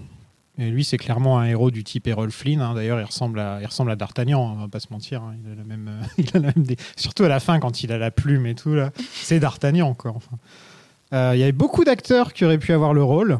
À votre avis Vous l'aurez donné à... S'il y a un autre... euh, Bon, de toute façon, je pense que vous auriez choisi n'importe qui d'autre que Orlando Bloom, parce que vous êtes des personnes sensées. Mais Alors, comment te dire qu'à l'époque, à l'époque, tout le monde le kiffait, Orlando les murs de ma chambre Ah. étaient recouverts de Ah, posters d'Orlando Bloom je sais, je rigole, mais je sais que c'était un. C'était c'était soit ça, soit Pattinson, un peu, hein, euh, au niveau. Oh, Pattinson, c'était même après. hein. C'était était- ça ou Daniel Radcliffe. Daniel Radcliffe. Ah ouais, moi, j'avais des potes qui étaient amoureuses de Daniel Radcliffe. Daniel Radcliffe Mais on avait 12 ans et demi, hein, tu sais. Non, il y avait euh, Anakin Skywalker, là. Hayden Christensen. Les filles, elles le kiffaient. À mon époque. Oui, oui, oui, oui, oui, non, mais je confirme. Euh, je confirme. Et donc, ça aurait pu être Ewan McGregor, Tobey Maguire. Pardon, j'arrive même pas à le dire sérieusement. c'est méchant On dirait que je lis ça pour la première fois. Euh, Jude Law, euh, Christian Bale, ou son Joker, Heath Ledger, qui est arrivé en finale avec Orlando Bloom. Et ils ont préféré prendre Orlando Bloom parce que justement, il avait fait le Seigneur des Anneaux, donc plus bankable. Euh, donc voilà, qu'est-ce que vous pensez d'Orlando Bloom euh, dans ce film? Qu'est-ce qui devient Orlando Bloom? Eh ben, c'est le mari de Katy Perry et il vit sa meilleure vie. euh, Quoi? Mais oui, Je savais pas.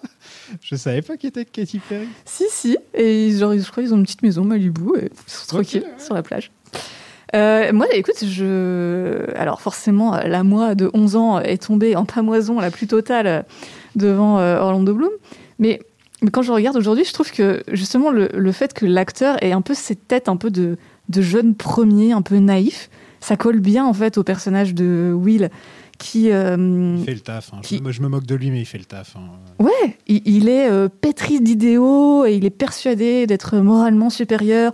Et en même temps, c'est un peu un, un blank slate, quoi. Enfin, je veux dire, le perso, il, il a littéralement pas de passé. Il connaît lui-même pas son passé au début du film. Et je trouve qu'il s'en sort pas mal à, à vivre cette aventure-là et, et en ayant un compas moral euh, qui semble hyper droit au début, mais en fait, non, tu comprends vite que Hmm. Peut-être qu'il va pouvoir dévier un petit peu. Il- Et, en euh, fait, il a le rôle le moins drôle des trois aussi. Donc c'est un peu le moins marquant parce qu'on se marre moins avec lui. Il est trop. C'est un peu toujours le personnage du straight man, quoi. Bah, en fait, les éléments de sa personnalité sont vraiment hyper subtils. Par exemple, le fait qu'il a un gros problème avec l'autorité, euh, ça c'est vraiment, euh, mais démontré un tout petit peu euh, dans les scènes quand il va voir le gouverneur Norrington et qui dit non, il faut trouver un bateau pour aller sauver Elisabeth, il faut y aller maintenant. Le fait que c'est un peu une, une tête brûlée, euh, le fait qu'il a quand même envie d'en découdre, qu'il est plus dans la bagarre que dans la réflexion, qu'il réfléchit pas forcément. Et il se bat bien aussi. Il se bat très bien. Voilà, c'est ça. Il sait se battre, mais en fait, il s'est jamais euh, vraiment euh, battu euh, en duel. Il n'a pas d'esprit stratège. En fait, c'est pas du tout un, un stratégique, Will, dans ce film. Donc, même s'il n'a pas énormément de personnalité, je trouve que ça correspond totalement à ce à quoi sert le personnage dans le film. Donc, en fait, ça me gêne pas tellement qu'il n'ait pas une personnalité ultra, ultra développée. Et en fait, je pense que c'est aussi un très bon contrepoint euh, au personnage de Jack Sparrow. Parce que du coup, euh, tu comprends pourquoi Jack arrive à le mener un petit peu en bateau. euh, et, et ça donne des ping-pong dans leur dialogue où. Bah en fait, le fait que Will il soit un peu benet, un peu, un peu têtu comme ça, euh, ça permet à Jack Sparrow de, de mettre en, scène, de déployer enfin, tout son humour aussi. Euh, je pense au moment où ils sont. alors, c'est plus tard dans, dans le film où.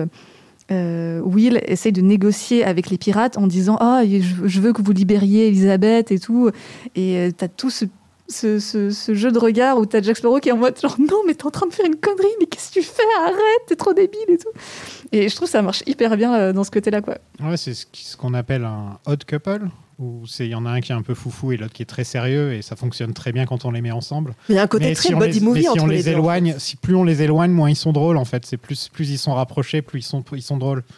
Et je pense que c'est un peu le souci qu'il y a dans les films d'après, euh, où c'est que sur Jack Sparrow et il n'y a pas trop ce personnage pour contrebalancer ce que Jack, Jack Sparrow dit.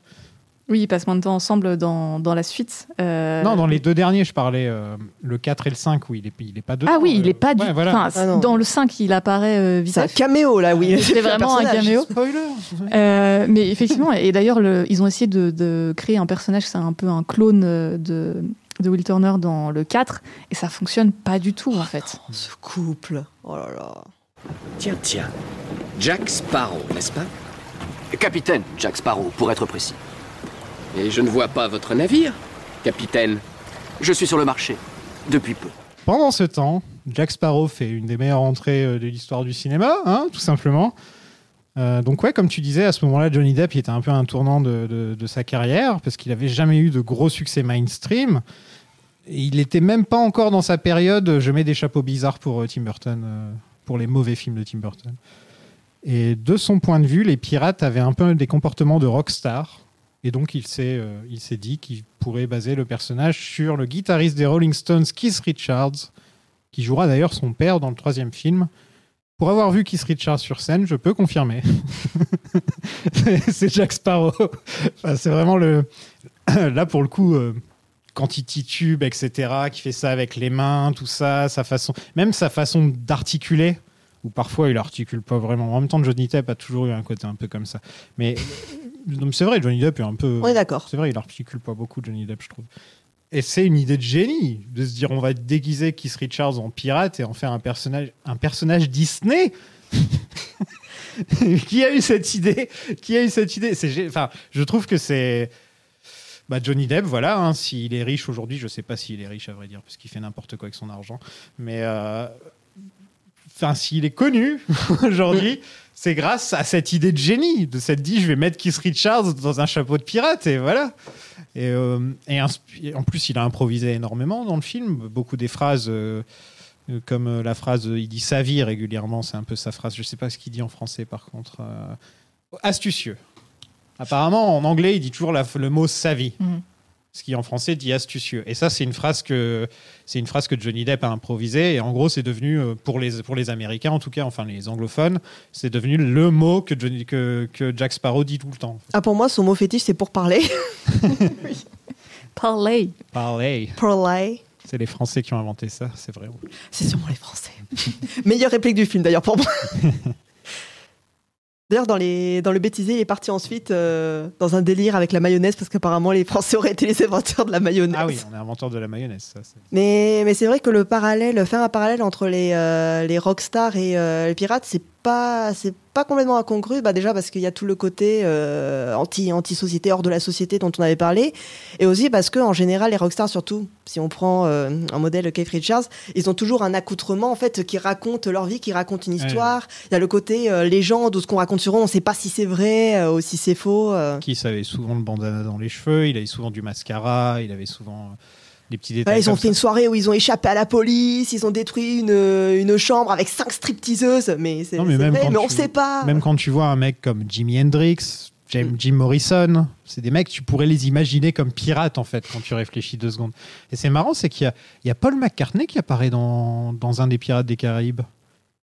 Et pourtant, moi, les, Be- les Beatles, c'est Oui, les le seuls que j'adore les Beatles. hein. Je pense que c'est assez clair, je l'ai assez dit assez de fois dans le Mais c'est pas dans le 3 où il y a Keith Richards lui-même? Si, si, il y a Keith Si, Richards si, dans je le le projet, perds. je l'ai déjà dit. Et Paul McCartney joue euh, un pirate dans le cinquième qui est enfermé dans une cellule et qui est l'oncle de Jack Sparrow. Voilà, et, et ça me fait rire parce que quand je pense rockstar, je me dis pas les Beatles en tant que pirates, tu vois. C'est pas les Beatles qui me viennent à l'esprit en tant que pirates. Les Stones, oui.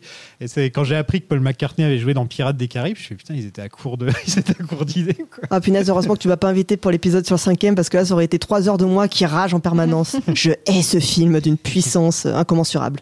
Donc les execs de Disney n'ont pas trop compris ce que Deb voulait faire avec le personnage. Ils ont demandé notamment, donc comme tu disais, s'il était ivre ou gay.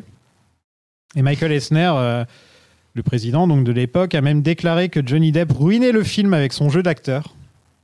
Euh, et qu'en gros, ils allaient, ils allaient faire un bid total à cause de lui.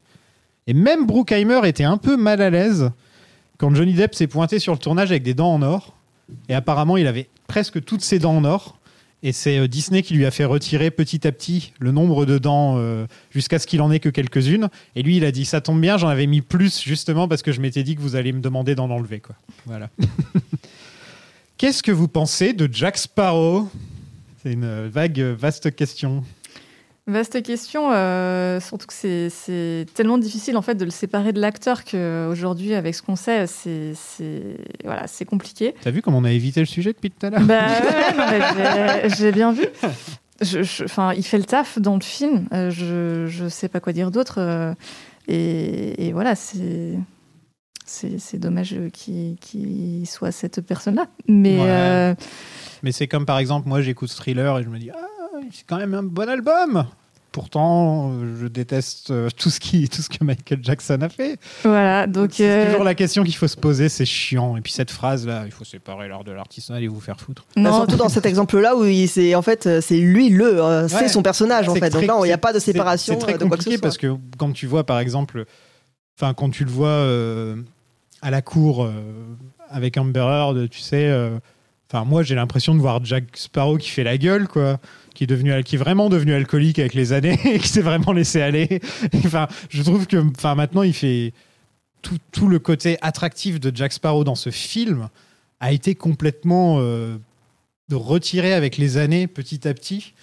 Et là, de revenir et de voir à l'origine ce que c'était, ça fait me dire putain, c'était un bon truc quand même à l'origine. C'était une bonne chose, Jack Sparrow. C'était, tu vois? Et maintenant, on est obligé de le regarder en se disant ouais, mais euh, Bah ouais, enfin c'est comme ça, hein, c'est comme ça pour euh, plein d'autres euh, artistes euh, à Hollywood. Et, et c'est pour ça qu'aujourd'hui, même si je suis fan de Pirates des Caraïbes, genre je, je poste plus de gifs avec de Johnny Depp, je, je, je ne cherche pas du tout à encenser Johnny Depp de manière le- publique, etc. j'ai eu du mal à choisir le logo du podcast pour pour Pirates des Caraïbes parce que, enfin, j'allais pas mettre Orlando Bloom. Non, mais tu peux mettre, je sais pas, le, le petit médaillon là. Je pourrais mettre le petit médaillon, mais les gens, enfin, tu vois, ce qui.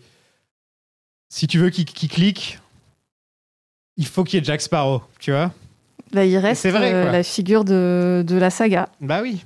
Et ouais. Ouais, je pense que pour nous, la difficulté quand on est euh, influenceur ou alors quand on parle de, justement de médias où il y a des personnes qui ont fait des, des actes hyper condamnables euh, dedans, c'est vraiment de trouver cette frontière entre parler d'un sujet qui se trouve malheureusement être attaché avec une, à une personne peu recommandable et faire la promotion de cette personne-là. Voilà, je pense que c'est vraiment euh, un équilibre à trouver. Donc là, par exemple, on parle de Pirates des Caraïbes parce qu'il y a tout ce travail, euh, tout cet univers qui est hyper intéressant euh, à étudier, euh, sur lequel on peut débattre, on peut amener notre grain de sel et tout.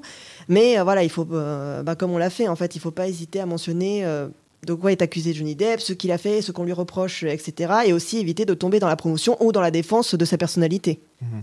Déjà parce que c'est absolument pas notre rôle et ensuite parce que euh, non, On n'a pas moralement, envie on de peut pas, faire, on va pas- ça se fait pas, juste. Je pense que tu es tombé sur le podcast où il y aura pas grand monde qui va avoir envie Non, de voilà. Johnny Depp, quoi. Ça Voilà.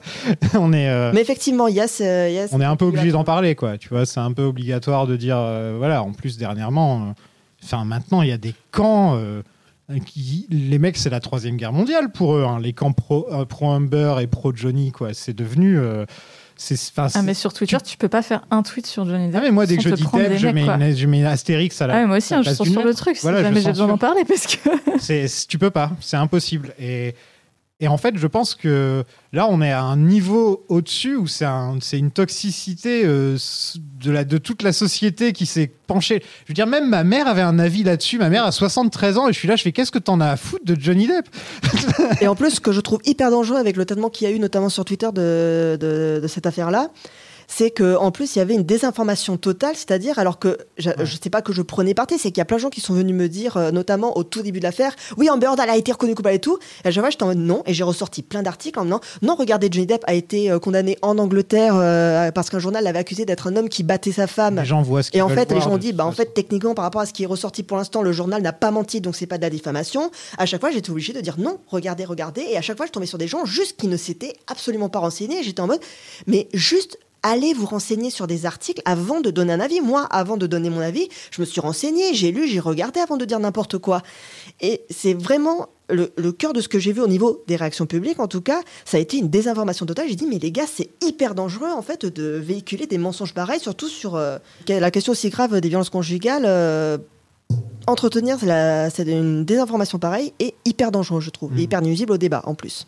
de devenir fan au point que tu crois que tu connais la personne alors que tu n'as jamais vu cette personne Johnny Depp, tu sais même pas quelle odeur il a. Bon, à mon avis, ça doit être du rhum.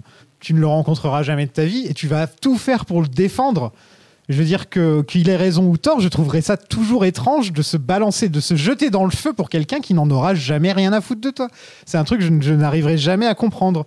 Nous qui avons grandi avec cette saga, bah, en fait, il y a le côté hyper affectif où c'est euh, quelque chose qui a marqué En fait, où les œuvres qu'on a aimées ont une part de construction dans notre enfance et même dans notre, euh, dans notre moi, la question, euh, dans la construction du moi. Et j'ai l'impression qu'en fait, quand on, quand on s'attaque à quelque chose qu'on a aimé et qui, a aidé à- qui nous a aidé à nous construire, en fait, on a l'impression que c'est notre propre caractère qu'on attaque. Et je Oui. pense que c'est pour ça que les gens euh, défendent.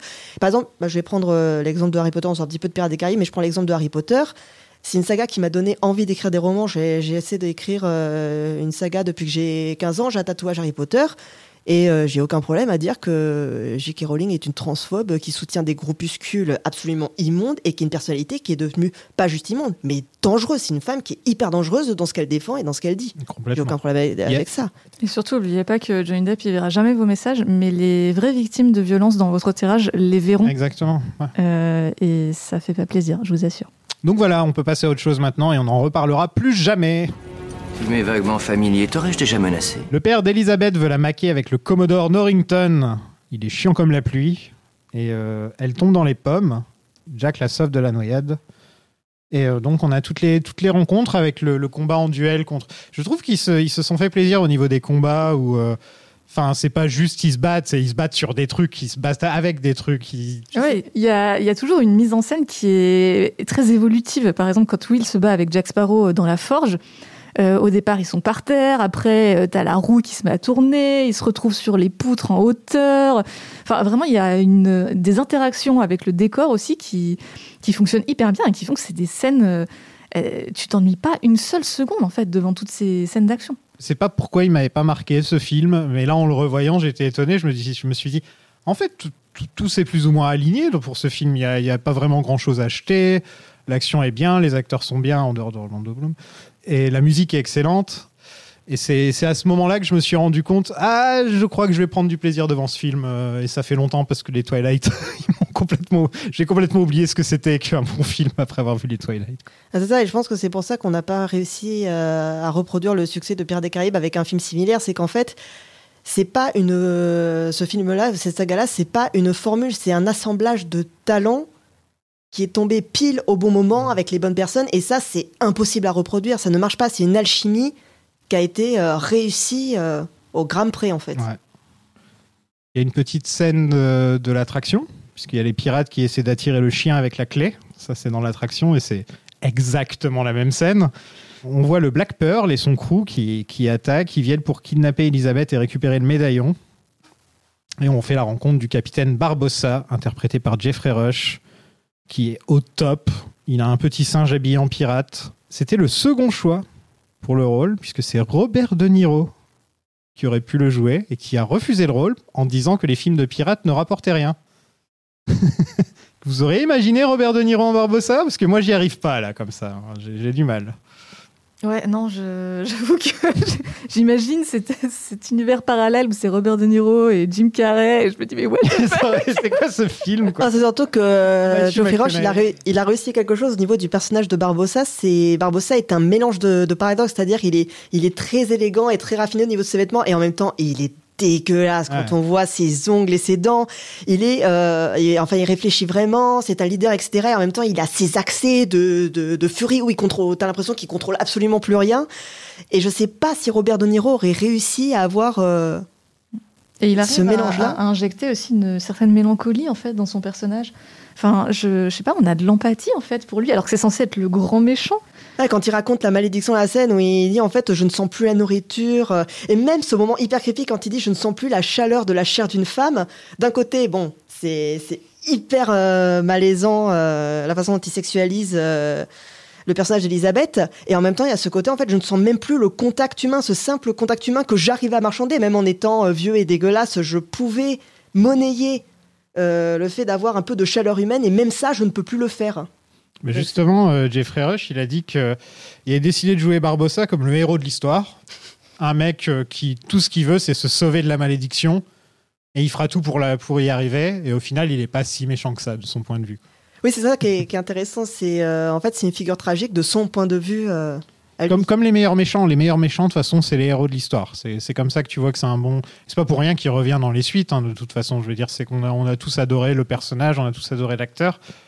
Il faut savoir que lui, il a une théorie qui dit que les gens regardent un écran de gauche à droite comme un livre. Et donc, il voulait être à gauche dans toutes les scènes du film. Notamment les scènes avec Keira Knightley ou le singe, parce qu'il savait que personne n'allait le regarder dans ces scènes-là. Ah, je sais pas. Faudrait que Il a dit ça dans les commentaires audio. C'est vrai. faudrait que je me fasse un film pour voir est-ce que j'ai ce réflexe-là de regarder de gauche à droite? Faudrait que je m'interroge. Ouais, non, moi je regarde au milieu, je crois. Bah, en général, après, c'est enfin, c'est un peu comme la photo, le sens de lecture, à un moment, c'est un espèce de Z, donc qui part effectivement à Oui, gauche en haut et, et qui repart. Mais euh, j'ai. Lui, sa théorie, c'est que c'est comme un livre, gauche. quoi. Et donc, il faudra que j'ai pas regardé non plus, vu que j'ai lu, j'ai fait les recherches après avoir vu le film. Donc, j'ai pas pu regarder s'il était toujours à gauche. Mais il faudra voir dans les suites, ouais, s'il est toujours à gauche ou pas. Et puis c'est surtout que dans la mise en scène, bah, en fait, ton regard va instinctivement vers là où le réalisateur veut qu'il soit, en fait. Mhm. Hmm. Normalement, peu importe que ce soit à gauche, à droite, au milieu, au centre, en haut, etc. Normalement, si le réalisateur veut que tu regardes un truc en particulier, il va te faire en sorte euh, que ton regard soit attiré. Toi, marin. Cotton, monsieur. Monsieur Cotton. Avez-vous la force morale d'obéir aux ordres et de rester stoïque face au danger et une mort certaine Monsieur Cotton Répondez-moi Oh, il est muet, monsieur. Ce pauvre diable a eu la langue coupée. Il a appris au perroquet à parler à sa place. Dieu seul sait comment. Perroquet de monsieur Cotton. Même question. Donc, Jack et- Jack et Will font équipe pour retrouver le Black Pearl. Et là, on a, une, on a un très bon duo entre les deux, comme on disait tout à l'heure. Euh, Will recherche son père et Jack le connaissait parce que c'était un pirate.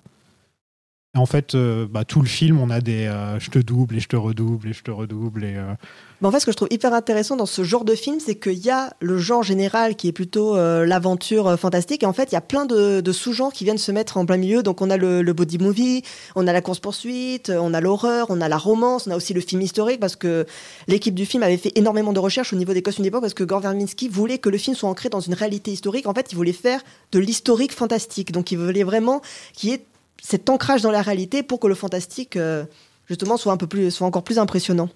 On a l'île, donc, où tout ressemble clairement à l'attraction euh, pour trouver un équipage. Là. Il y a une blague que j'aime beaucoup dans le film, et que c'est une, c'est une des blagues les plus vieilles euh, du monde. Mais c'est juste Jack qui va pour dire bonjour à une femme, et la femme lui met une claque, et la caméra et euh, la tête de, Jack Sparrow soit limite pile dans la caméra. Et c'est une blague qu'on a vue un milliard de fois, mais je trouve qu'elle marche très bien. Est-ce qu'ils que ça, ils le font par la suite, le fait que c'est un womanizer, que peut-être il couche avec plein de femmes, ou c'est juste dans celui-là qu'on apprend Bah, dans le deuxième, on implique qu'il a une liaison avec Cali, enfin celle qui se révélerait être Calypso, mais avec Tia Dalma. Par exemple, il est extrêmement attiré par, euh, par Elisabeth. En fait, dans tous les films, il y a une mention. Dans le troisième, il y a une. Enfin, il y a théorie comme quoi il aurait couché avec, euh, les filles du, du Seigneur des Pirates de, de Chine. Ça doit Ouais, être le pire coup. Ça doit être le pire coup au monde, Jack Sparrow. Et, ouais. Et dans le 4 aussi. Euh, dans le... Oui, dans le 4. Oui, dans il le a 4. couché avec. euh, dans son costume, il y a une blague euh, entre Johnny Depp et les costumiers. En fait, il a une sorte de tache rouge dans, euh, dans sa barbe. En fait, euh, sans poil, apparemment, ce serait euh, une décomposition de la peau due à une maladie vénérienne. En fait, il y a une théorie qui dit que les femmes qui le giflent, ce serait aussi en partie parce qu'il leur a filé une saloperie. Mais d'ailleurs, il y a un court métrage qui est un préquel euh, à la malédiction du Blackbird, Ah. où on apprend pourquoi est-ce que les prostituées euh, le giflent. Ok. Ah, je savais pas, il est sorti quand? Alors, euh, je crois que c'est sorti sur un des Blu-ray intégral. Pas- Alors, je sais pas si c'est l'intégrale 1, 2, 3 ou l'intégrale 1 à 5. Et c'est trouvable sur YouTube dans une qualité absolument dégueulasse. Mais euh, si vous voulez regarder, euh, vous faites. C'est pas très très bon, mais Donc le Black Pearl a une malédiction. Et le médaillon est en fait aztèque. Et si tu voles une de ces pièces, tu seras maudit pour l'éternité. Et le seul moyen de s'en sortir, c'est de, retrouver tout l'or aztèque et de le ramener. Ce film est donc l'inverse d'une chasse au trésor. C'est que là, il faut ramener le trésor. On prend le concept classique des films de pirates. Il faut qu'on on a une carte, il faut qu'on trouve le trésor. Là, non, on sait où est le trésor, on sait tout ça, mais il faut retrouver le trésor pour le ramener là où il fallait à l'origine.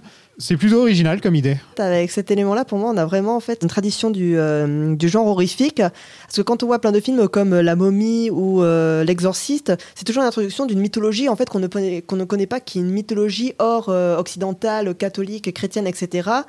qui euh, amène en fait euh, un côté euh, très maudit, et notamment le côté ah, les colons blancs. En fait, vous venez chercher un truc qui est pas à vous. Vous essayez de vous l'approprier et bah tenez, prenez une malédiction de l'enfer dans la tronche. Et c'est un truc qu'on retrouve beaucoup dans les dans les films d'horreur. Et c'est vrai que, comme tu le disais, en général, les pirates essaient de s'approprier un trésor, et là, au contraire, ils veulent absolument s'en débarrasser. Et en même temps, il y a énormément de d'histoires de pirates autour de bateaux fantômes, de pirates maudits, etc. Et notamment autour de malédictions, autour de trésors qu'ils n'étaient pas censés prendre. Et c'est intéressant, c'est que le scénario est, est signé des gens qui ont fait Aladdin. Et dans Aladdin, il y a un peu un truc comme ça où on se retrouve dans un trésor et il faut absolument toucher à rien. Sinon, il y a une malédiction. C'est un peu, euh, un peu le même concept. C'est un bon film, Aladdin. J'espère qu'un jour, ils feront une version live action. Donc, c'est tous des squelettes. C'est plutôt métal.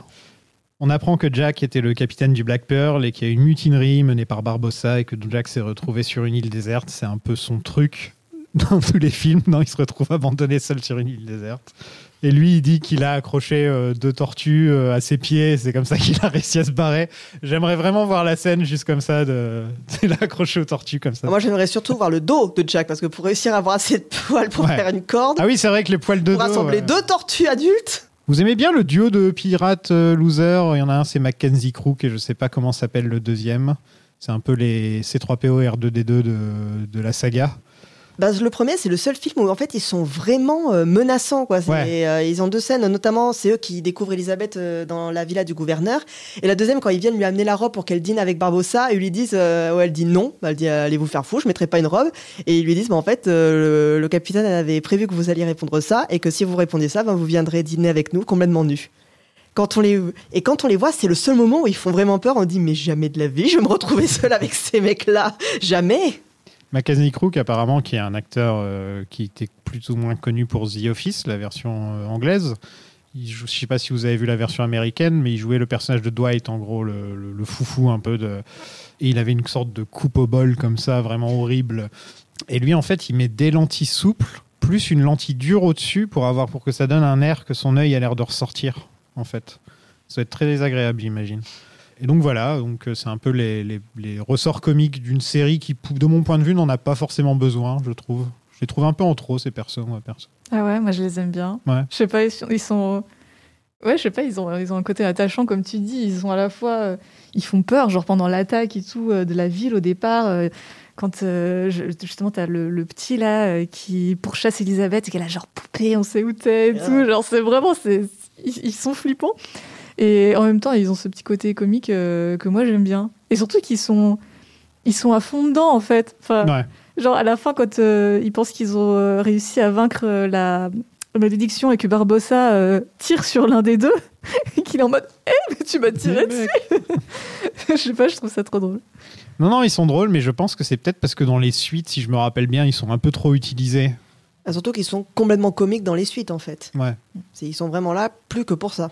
Étant donné qu'il y a déjà Jack Sparrow, en fait, j'ai pas l'impression que cette saga a vraiment besoin. Et puis même Elisabeth peut être drôle, Barbossa il peut être drôle, le singe est drôle.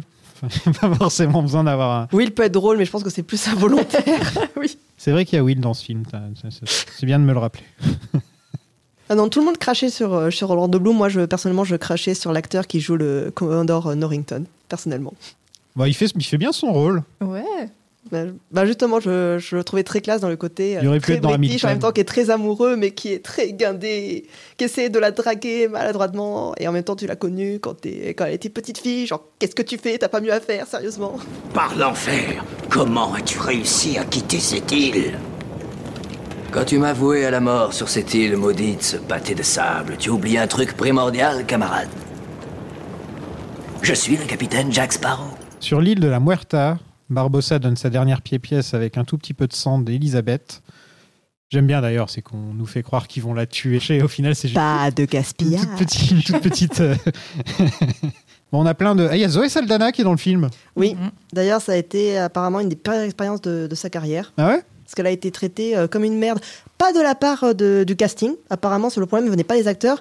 Mais c'est juste que c'était une jeune actrice noire, euh, pas du tout connue à l'époque. En fait, elle a vraiment été euh, traitée comme une merde. On lui parlait mal. euh, enfin, Ah, c'était, ok. euh, Donc elle revient pas dans Comme les euh, grosses productions peuvent se permettre de traiter euh, certains extras euh, sur les grosses productions, en fait, c'est quantité euh, négligeable, malheureusement. Et ça souligne aussi bah, le manque de diversité du casting principal, hein, euh, qui est très très white. Ouais, par contre, les, les pirates, euh, là, par contre, c'est très multiculturel, quoi.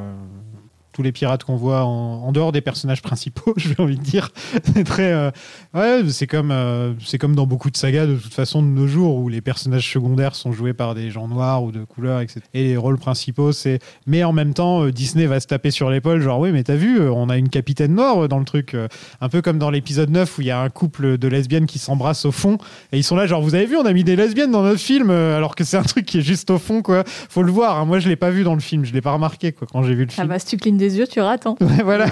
Et ensuite, ils te font un article, tu vois, pour dire, vous avez vu, hein Eh, vous avez vu Eh ben, Il y, a- il y a beaucoup de ça quand même dans le dans l'Hollywood actuel, je trouve. Ben, je trouve que même à l'époque, euh, hon- honnêtement, je pense que le film sortirait. En fait, il y a eu un rétropédage, j'ai l'impression, au niveau des réactions. En fait, on a l'impression que plus on avance dans la diversité, dans des vraies revendications, en fait, plus il y a de réactions euh, violentes euh, Ah bah, de la non, part des bah, réactionnaires, etc.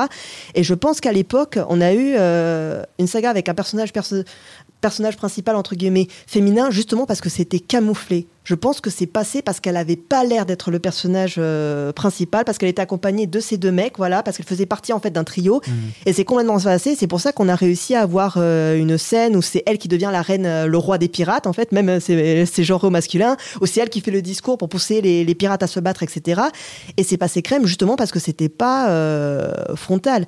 Et ça montre aussi le, le problème de l'hypocrisie de Disney, qui fait en fait, euh, qui fait soi-disant des des avancées, mais en fait, c'est tout, c'est complètement une question d'image. Quand on voit euh, après les affaires qui sont sorties au niveau des, au niveau des équipes d'écriture et notamment chez Pixar, où les auteurs voulaient inclure des personnages trans, des histoires d'amour homosexuel, etc. Parce que pour eux, c'était des histoires non seulement dont on avait besoin dans le paysage audiovisuel, mais en plus parce que ça leur plaisait. On leur a dit non. pas, vous, genre, vous le faites caché en arrière-plan, mais surtout pas de manière euh, directe euh, ni frontale. En fait, les gars, ça, ça marche pas comme ça. Quand on a des, quand, voilà, quand on a des convictions, en fait, on les tient jusqu'au bout. Mais en plus, vous êtes Disney, vous êtes euh, la compagnie, très certainement la plus, euh, la plus riche de, de, euh, de l'industrie cinématographique mondiale. De quoi vous avez peur exactement? Bon, ça y est, je me ferai plus inviter par Disney. Ah, mais faut, faut, faut dire ce qui est. Alors, ça va, euh, on leur file assez de pognon avec le merchandising et les parcs Disney, on peut les critiquer hein, quand même. T'inquiète pas, ça fait longtemps qu'ils m'invitent plus. c'est vrai en plus. À une époque, ils m'invitaient, ils se sont dit Oh, tiens, il a un podcast qui s'appelle Marvel Initiative, on va parler. Puis après, ils ont dû écouter une fois, ils ont fait Ouais, ok, d'accord. Barbossa relâche Elisabeth et Jack sur une île déserte euh, où ils boivent du rhum, donc c'est là qu'il y a la phrase. euh, c'est c'est assez drôle, ils picolent ensemble et tout, c'est plutôt mignon. Et d'ailleurs, ils chantent encore une fois la chanson de.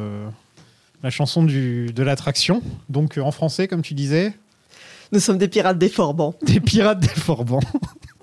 Il y avait un groupe qui s'appelait les Forbans d'ailleurs. Ah, vous êtes trop jeune. Autoclash de l'enfer. Des, des.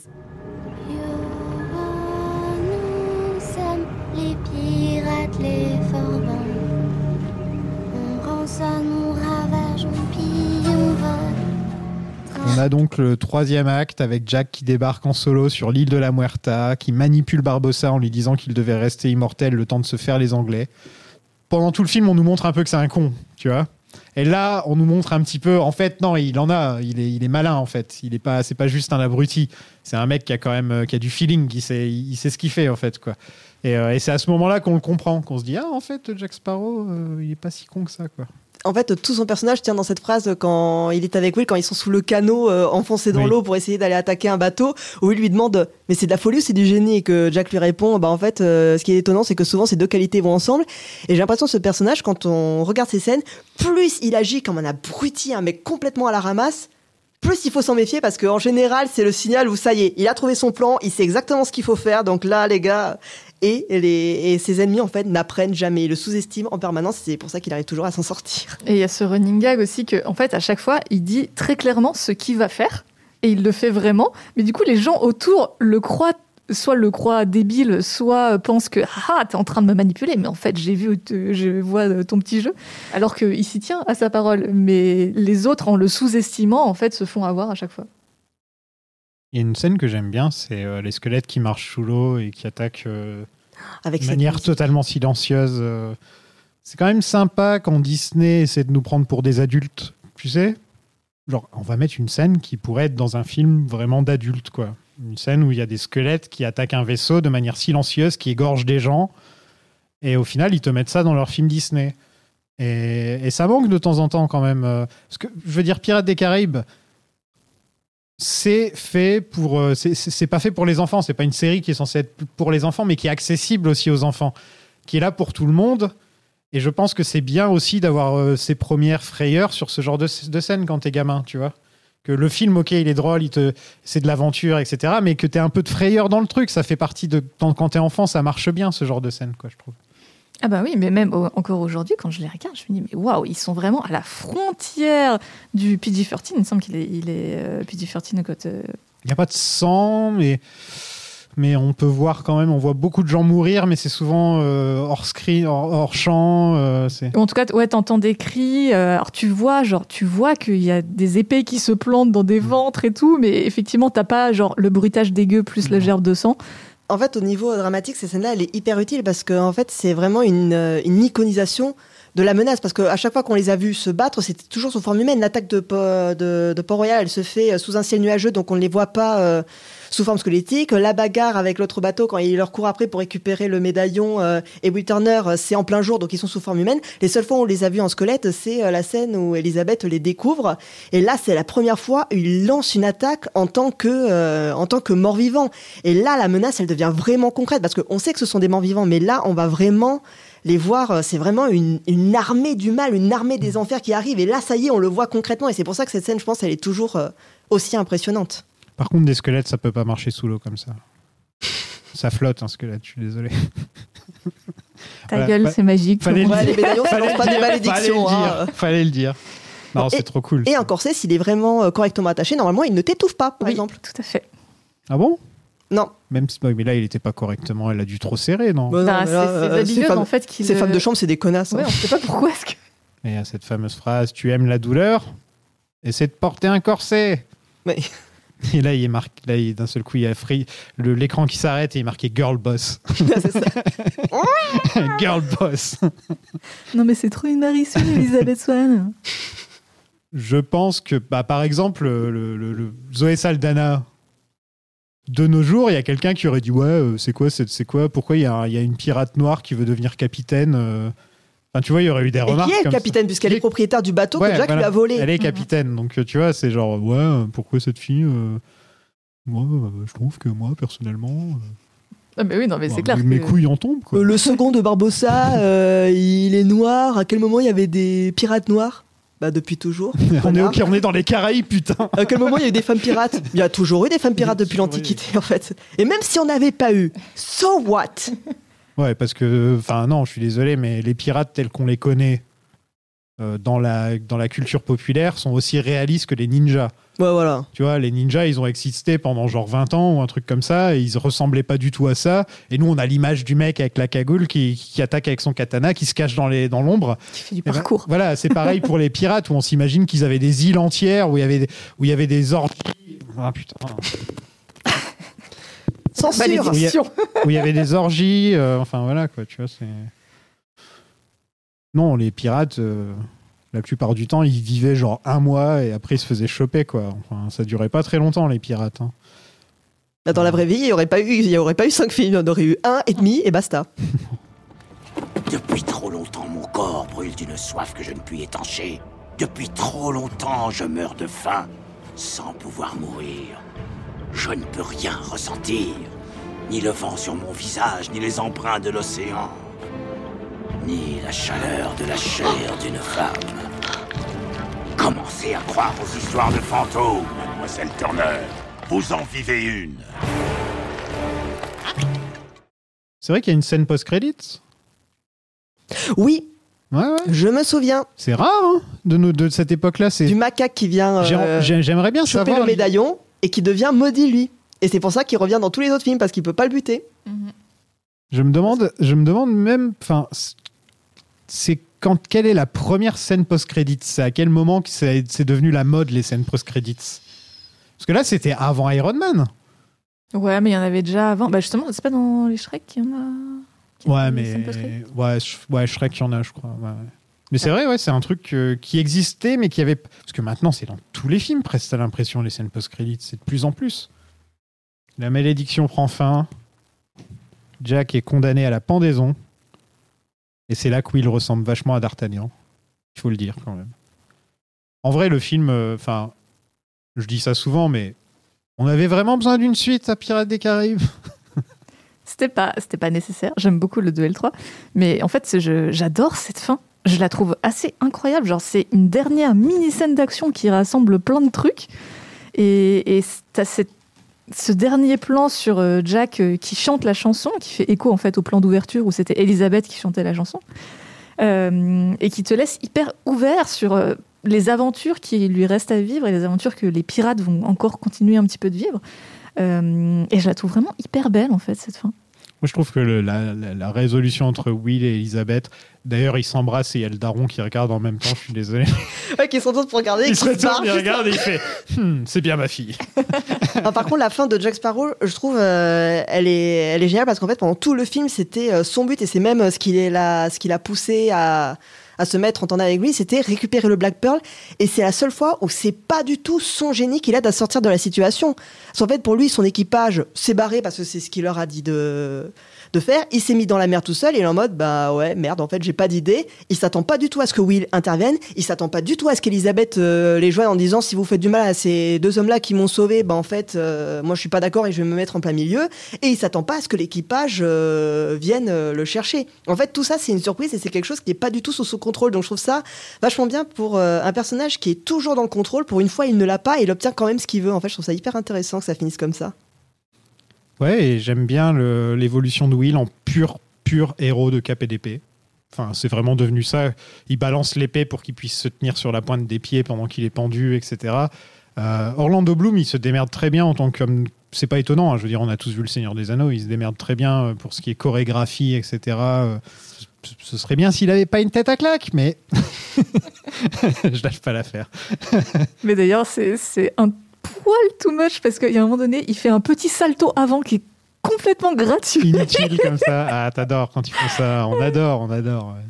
Alors, petite référence au niveau des, des scènes d'action, quand ils rencontrent Jack pour la première fois, qu'ils sont en train de se battre euh, dans la grange, il y a un moment où ils se tiennent, en fait, où ils ont les bras en l'air parce qu'ils euh, ils s'empêchent de se battre en mettant les épées euh, l'une contre l'autre. Et il y a un plan, au moment, la manche d'Orlando Bloom s'abaisse et on voit son tatouage, le neuf elfique que toute l'équipe du Seigneur des Anneaux s'est fait faire. Ah. Et son tatouage, dans ce plan-là, pendant une ou deux secondes, ce tatouage est visible. À chaque fois, maintenant que je l'ai remarqué, je ne vois que ça dans ce plan-là. C'est en, terrible. bah, en parlant de tatouage, euh, Johnny Depp a énormément de tatouages, hein, je pense que tout le monde le sait. Et donc il mettait beaucoup de maquillage et du charbon aussi pour lui donner un côté crado, essayer de, de faire comme si euh, il avait du noir sur les mains. Et il y a qu'un seul vrai tatouage que Jack Sparrow a, et c'est un Jack Sparrow sur le bras, où il a écrit son nom. quoi. Et Johnny Depp a fini par se faire lui-même le vrai, le vrai tatouage euh, Jack Sparrow, parce que son fils s'appelle Jack. Donc euh, il, a, il, il a fait ça en hommage à son fils. Est-ce que vous savez qu'il avait un tatouage Winona Forever? Oui. Oui. Qu'il a changé en. Know Forever. We oui, c'est la, la bouse. pour Enfin, dire le la non, bouse pinard, pinard, Forever. ouais, ouais. ouais. Voilà, c'était l'instant euh, l'instant tatouage. Qu'est-ce que vous avez pensé de ce petit pirate des Caraïbes? On va commencer avec toi, Phobos. Bah, moi, je, je l'adore ce film. À chaque fois que je le revois, c'est toujours avec euh, autant de plaisir, euh, malgré la tête de Johnny et je trouve qu'il le, le film a plutôt bien vieilli. Enfin, franchement, maintenant, on a quand même du recul sur qu'est-ce que Hollywood nous a proposé après. Et euh, c'est un peu un ovni, en fait. C'est vraiment ce film qui est très euh, old Hollywood, genre vraiment un peu âge d'or. On a des décors de fou, il y a une ampleur dans l'aventure. Il y a pas, pour moi, il n'y a pas une seconde à jeter. Je trouve que c'est très très bon. Comme on disait, il y, a, il y a beaucoup d'humour dans les dialogues. En même temps, il y a ces petits passages horrifiques qui fonctionnent toujours.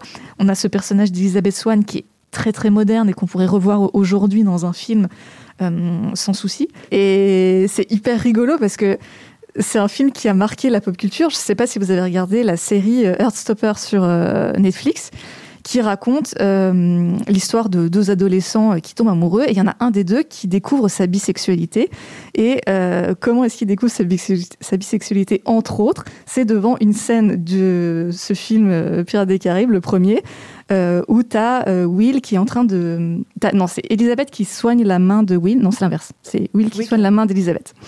Et donc, tu as ces deux acteurs qui sont dans une lumière un petit peu dorée, et c'est vrai qu'ils sont vraiment très très beaux tous les deux. Des elfes, quoi. C'est, c'est- c'est- ils sont presque elfiques. Euh, et donc, le personnage de la série Heartstopper euh, regarde cette scène et tu sens qu'il est tout confus et qu'il est en mode Ah, oh, Keira Knightley, elle est trop belle. Ah, Mais Orlando Bloom, il est trop beau aussi.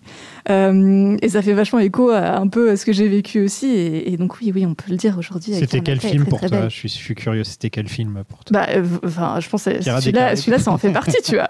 Où je me disais, ouais, j'étais, j'étais vraiment très, très amoureuse de, de Orlando Bloom, mais j'étais en mode, ah ouais, elle est quand même super bien, Elisabeth. Mais tu sais, c'est, ces personnages, tu sais pas trop si tu veux être le personnage ou être avec le personnage. Euh, et euh, Elisabeth Swann, ça en fait partie. En plus, elle a des super bonnes tenues de, de pirate par la suite. euh, Mm. Oui. Elisabeth. Swann. Mais même dans celui-là, en fait, à la fin, euh, dans la grotte, elle a un, euh, comment, un costume de, de soldat. ouais. euh, avec une veste rouge, un pantalon et tout. Donc elle n'est même pas en robe euh, tout du long. Ben moi, personnel- personnellement, en fait, pour moi, c'est un des meilleurs euh, films d'aventure euh, qu'on ait eu, euh, toute époque confondue. Et surtout, en fait, c'est pas du tout un film que j'apprécie par pure fibre nostalgique parce que c'est un film qui a marqué mon enfance. À chaque fois que je le revois, au fur et à mesure des années, au fur et à mesure que mes connaissances cinématographiques s'étendent, je me rends compte que c'est un film qui est extraordinaire, qui est incroyablement bien écrit, que ce soit au niveau du parcours des personnages, du retournement de situation, des set-up payoff, euh, etc. C'est vraiment un petit bijou d'écriture. C'est la mise en scène incroyable. Les effets spéciaux sont toujours euh, extraordinaires, presque 20 ans, euh, 20 ans après. euh, Il y a un mélange des genres qui est hyper intéressant. C'est vraiment c'est un, équilibre. Ce film-là, c'est une balance parfaite et c'est un truc qui a été impossible à reproduire. On n'a pas vu d'équivalent dans ce domaine-là depuis la sortie. Je pense que si un jour il y a un film euh, de pirate qui doit sortir, peu, importe que ce soit avec un personnage, principal féminin ou masculin, je pense que cette saga-là va rester une référence pendant très, très, très, très longtemps. Un, bon signe euh, par rapport à tous les films que j'ai fait dans la saga, c'est que souvent quand ça passe deux heures, ça a intérêt à être bon. Tu vois? Moi, si je vois que le film dure plus de deux heures, je vais faire. Toi, t'as intérêt à être bon parce que sinon, je vais pas être content demain. Et là, il n'y a pas une seule fois où j'ai regardé ma montre. Il n'y a pas une seule fois où je me suis ennuyé. J'ai eu l'impression que le film durait une heure et demie. Enfin, tu vois, il est vraiment passé comme une lettre à la poste. Enfin, c'est c'est toujours sympa de, de vieillir et de redécouvrir un film que tu n'avais pas vu quand tu Enfin, moi, adolescent, c'est plus que je suis du- moi là maintenant du tout, tu vois. Et donc, c'est toujours intéressant de redécouvrir un truc que tu avais un peu boudé à cette époque-là, parce que soit parce que les filles aimaient bien, soit parce que ouais, t'étais déjà trop vieux, ou soit ceci, soit cela. Et maintenant, tu le revois et tu fais. En fait, c'est un bon film. c'est pas non plus. Je, je dirais pas que c'est un des plus grands films d'aventure de tous les temps. Enfin, je sais pas si j'arriverai à le rentrer dans cette catégorie-là. Euh, mais si ça se trouve, en voyant les suites, celui-là va ressortir encore plus, tu vois, parce que les suites vont, vont me faire dire ah en fait, euh, en fait le premier il est vraiment au-dessus du lot. Et, euh, et c'était un plaisir de me repencher sur cette euh, sur sur ce film. Je suis très contente de, de, de me pencher sur la, la trilogie aussi. Par contre, c'est le 4 et le 5 où je sais pas du tout quoi attendre parce que je les ai pas vus. Et donc, euh, ça va être très. euh, Bon courage. ça va être quelque chose. Ah, Je dis le sac, tu vas pleurer des larmes de sang. hein. Ah, Euh, ok. Le 4 aussi. non. Le 4, je suis beaucoup, je suis de plus en plus indulgente au fur et à mesure du temps avec ce film-là. Moi, on m'a dit que le 4 était horrible de chez horrible et que le 5 était oubliable. Non, le, le 4 est une grosse descente par rapport au troisième, et c'est- je pense que c'est pour ça qu'il n'est pas du tout aimé, mais il est tellement au-dessus du 5, que ce soit au niveau des effets spéciaux, la photographie, le scénario surtout. C'est c'est à des millénaires au-dessus du 5. Mais bon, Mais le quatrième est très en dessous de la trilogie quand même, faut pas non plus... euh, Je me rappelle avoir bien aimé le 2 à l'époque. Sûrement grâce aux effets spéciaux qui, je me rappelle, m'avaient retourné le cerveau. J'avais fait qu'est-ce que c'est que ce truc? Et encore aujourd'hui, je sais que je l'ai vu passer il y a pas très longtemps sur Twitter. Regardez comme ça a bien vieilli et tout. Et souvent, quand je vois des trucs passer sur Twitter, je fais ouais, c'est bon, tu vas avoir du tweet, tu vas avoir du retweet. Mais là, pour le coup, il faut le dire. Enfin, ça a mieux vieilli. En ce moment, je, fais la série She-Hulk euh, sur le Patreon. Je vais pas parler de la qualité de la série ou quoi que ce soit, je vais juste parler du- de- des effets spéciaux. J'ai l'impression que c'est un truc largement plus vieux que David Jones. J'ai l'impression que c'était un truc qui a été fait en 1997, à l'époque où ils ont fait les, remasters de Star Wars. Et ça, c'est un truc, c'est parce qu'on est en train de forcer les, les boîtes d'effets spéciaux à faire de crunch, à bosser, euh, euh, genre euh, deux jours avant la sortie, on va leur dire ah mais non, faut faire ça en fait, faut faire ci en fait, faut faire ça. Et donc on a pu, on prend plus le temps de faire des beaux effets spéciaux. Alors que là, tu le sens, tu le sens dans que déjà tout le film était le premier, hein, je parle, tout, le film était écrit avec les squelettes et la lumière, etc. en tête. Tout était déjà là, quoi. Et encore de nos jours, tu te dis pas ah euh, ce serait mieux si c'était avec des effets spéciaux faits par les mêmes gars qui ont fait She-Hulk par exemple. Tu vois, ça a encore ça a très très bien vieilli. En fait, le vrai, on, on va être honnête, le truc qui a le moins bien vieilli dans Pirates des Caraïbes, c'est Johnny Depp. Mais probablement. Mais en fait, ça, comme on disait, ça, ça fait chier qu'un personnage qui est aussi, euh, qui est aussi passionnant et qui est aussi iconique soit associé à une personne comme ça. En fait, ça, ça fait chier. Vous voulez en rester là? Vous voulez que ce soit la dernière chose qu'on dise sur Pirates des Caraïbes? Voilà, c'est vachement bien, mais ça fait chier. Oui, voilà. Mais euh, tu, tu vas t'éclater, je pense, avec le 2 et, et le 3. Et le 3, c'est mon petit chouchou aussi.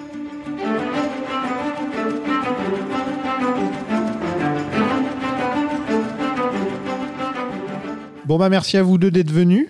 On peut vous retrouver où? Toi, c'est sur Cinémaniac?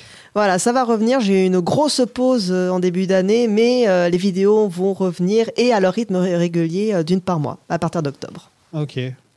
T'as fait quoi dernièrement avant? C'était quoi plutôt, plutôt critique plutôt... Alors je fais des analyses, c'est-à-dire en général je reviens sur des œuvres qui sont connues du grand public et j'essaie de trouver euh, un angle, un point de vue ou une problématique qui n'a pas encore été traitée. Ok. Voilà, pour apporter un regard un peu neuf sur des œuvres qu'on croit connaître par cœur. Et en Ah. fait non. Là, il faut que tu fasses le jeu d'Orlando Bloom. Et que tu prouves que c'est un bon acteur.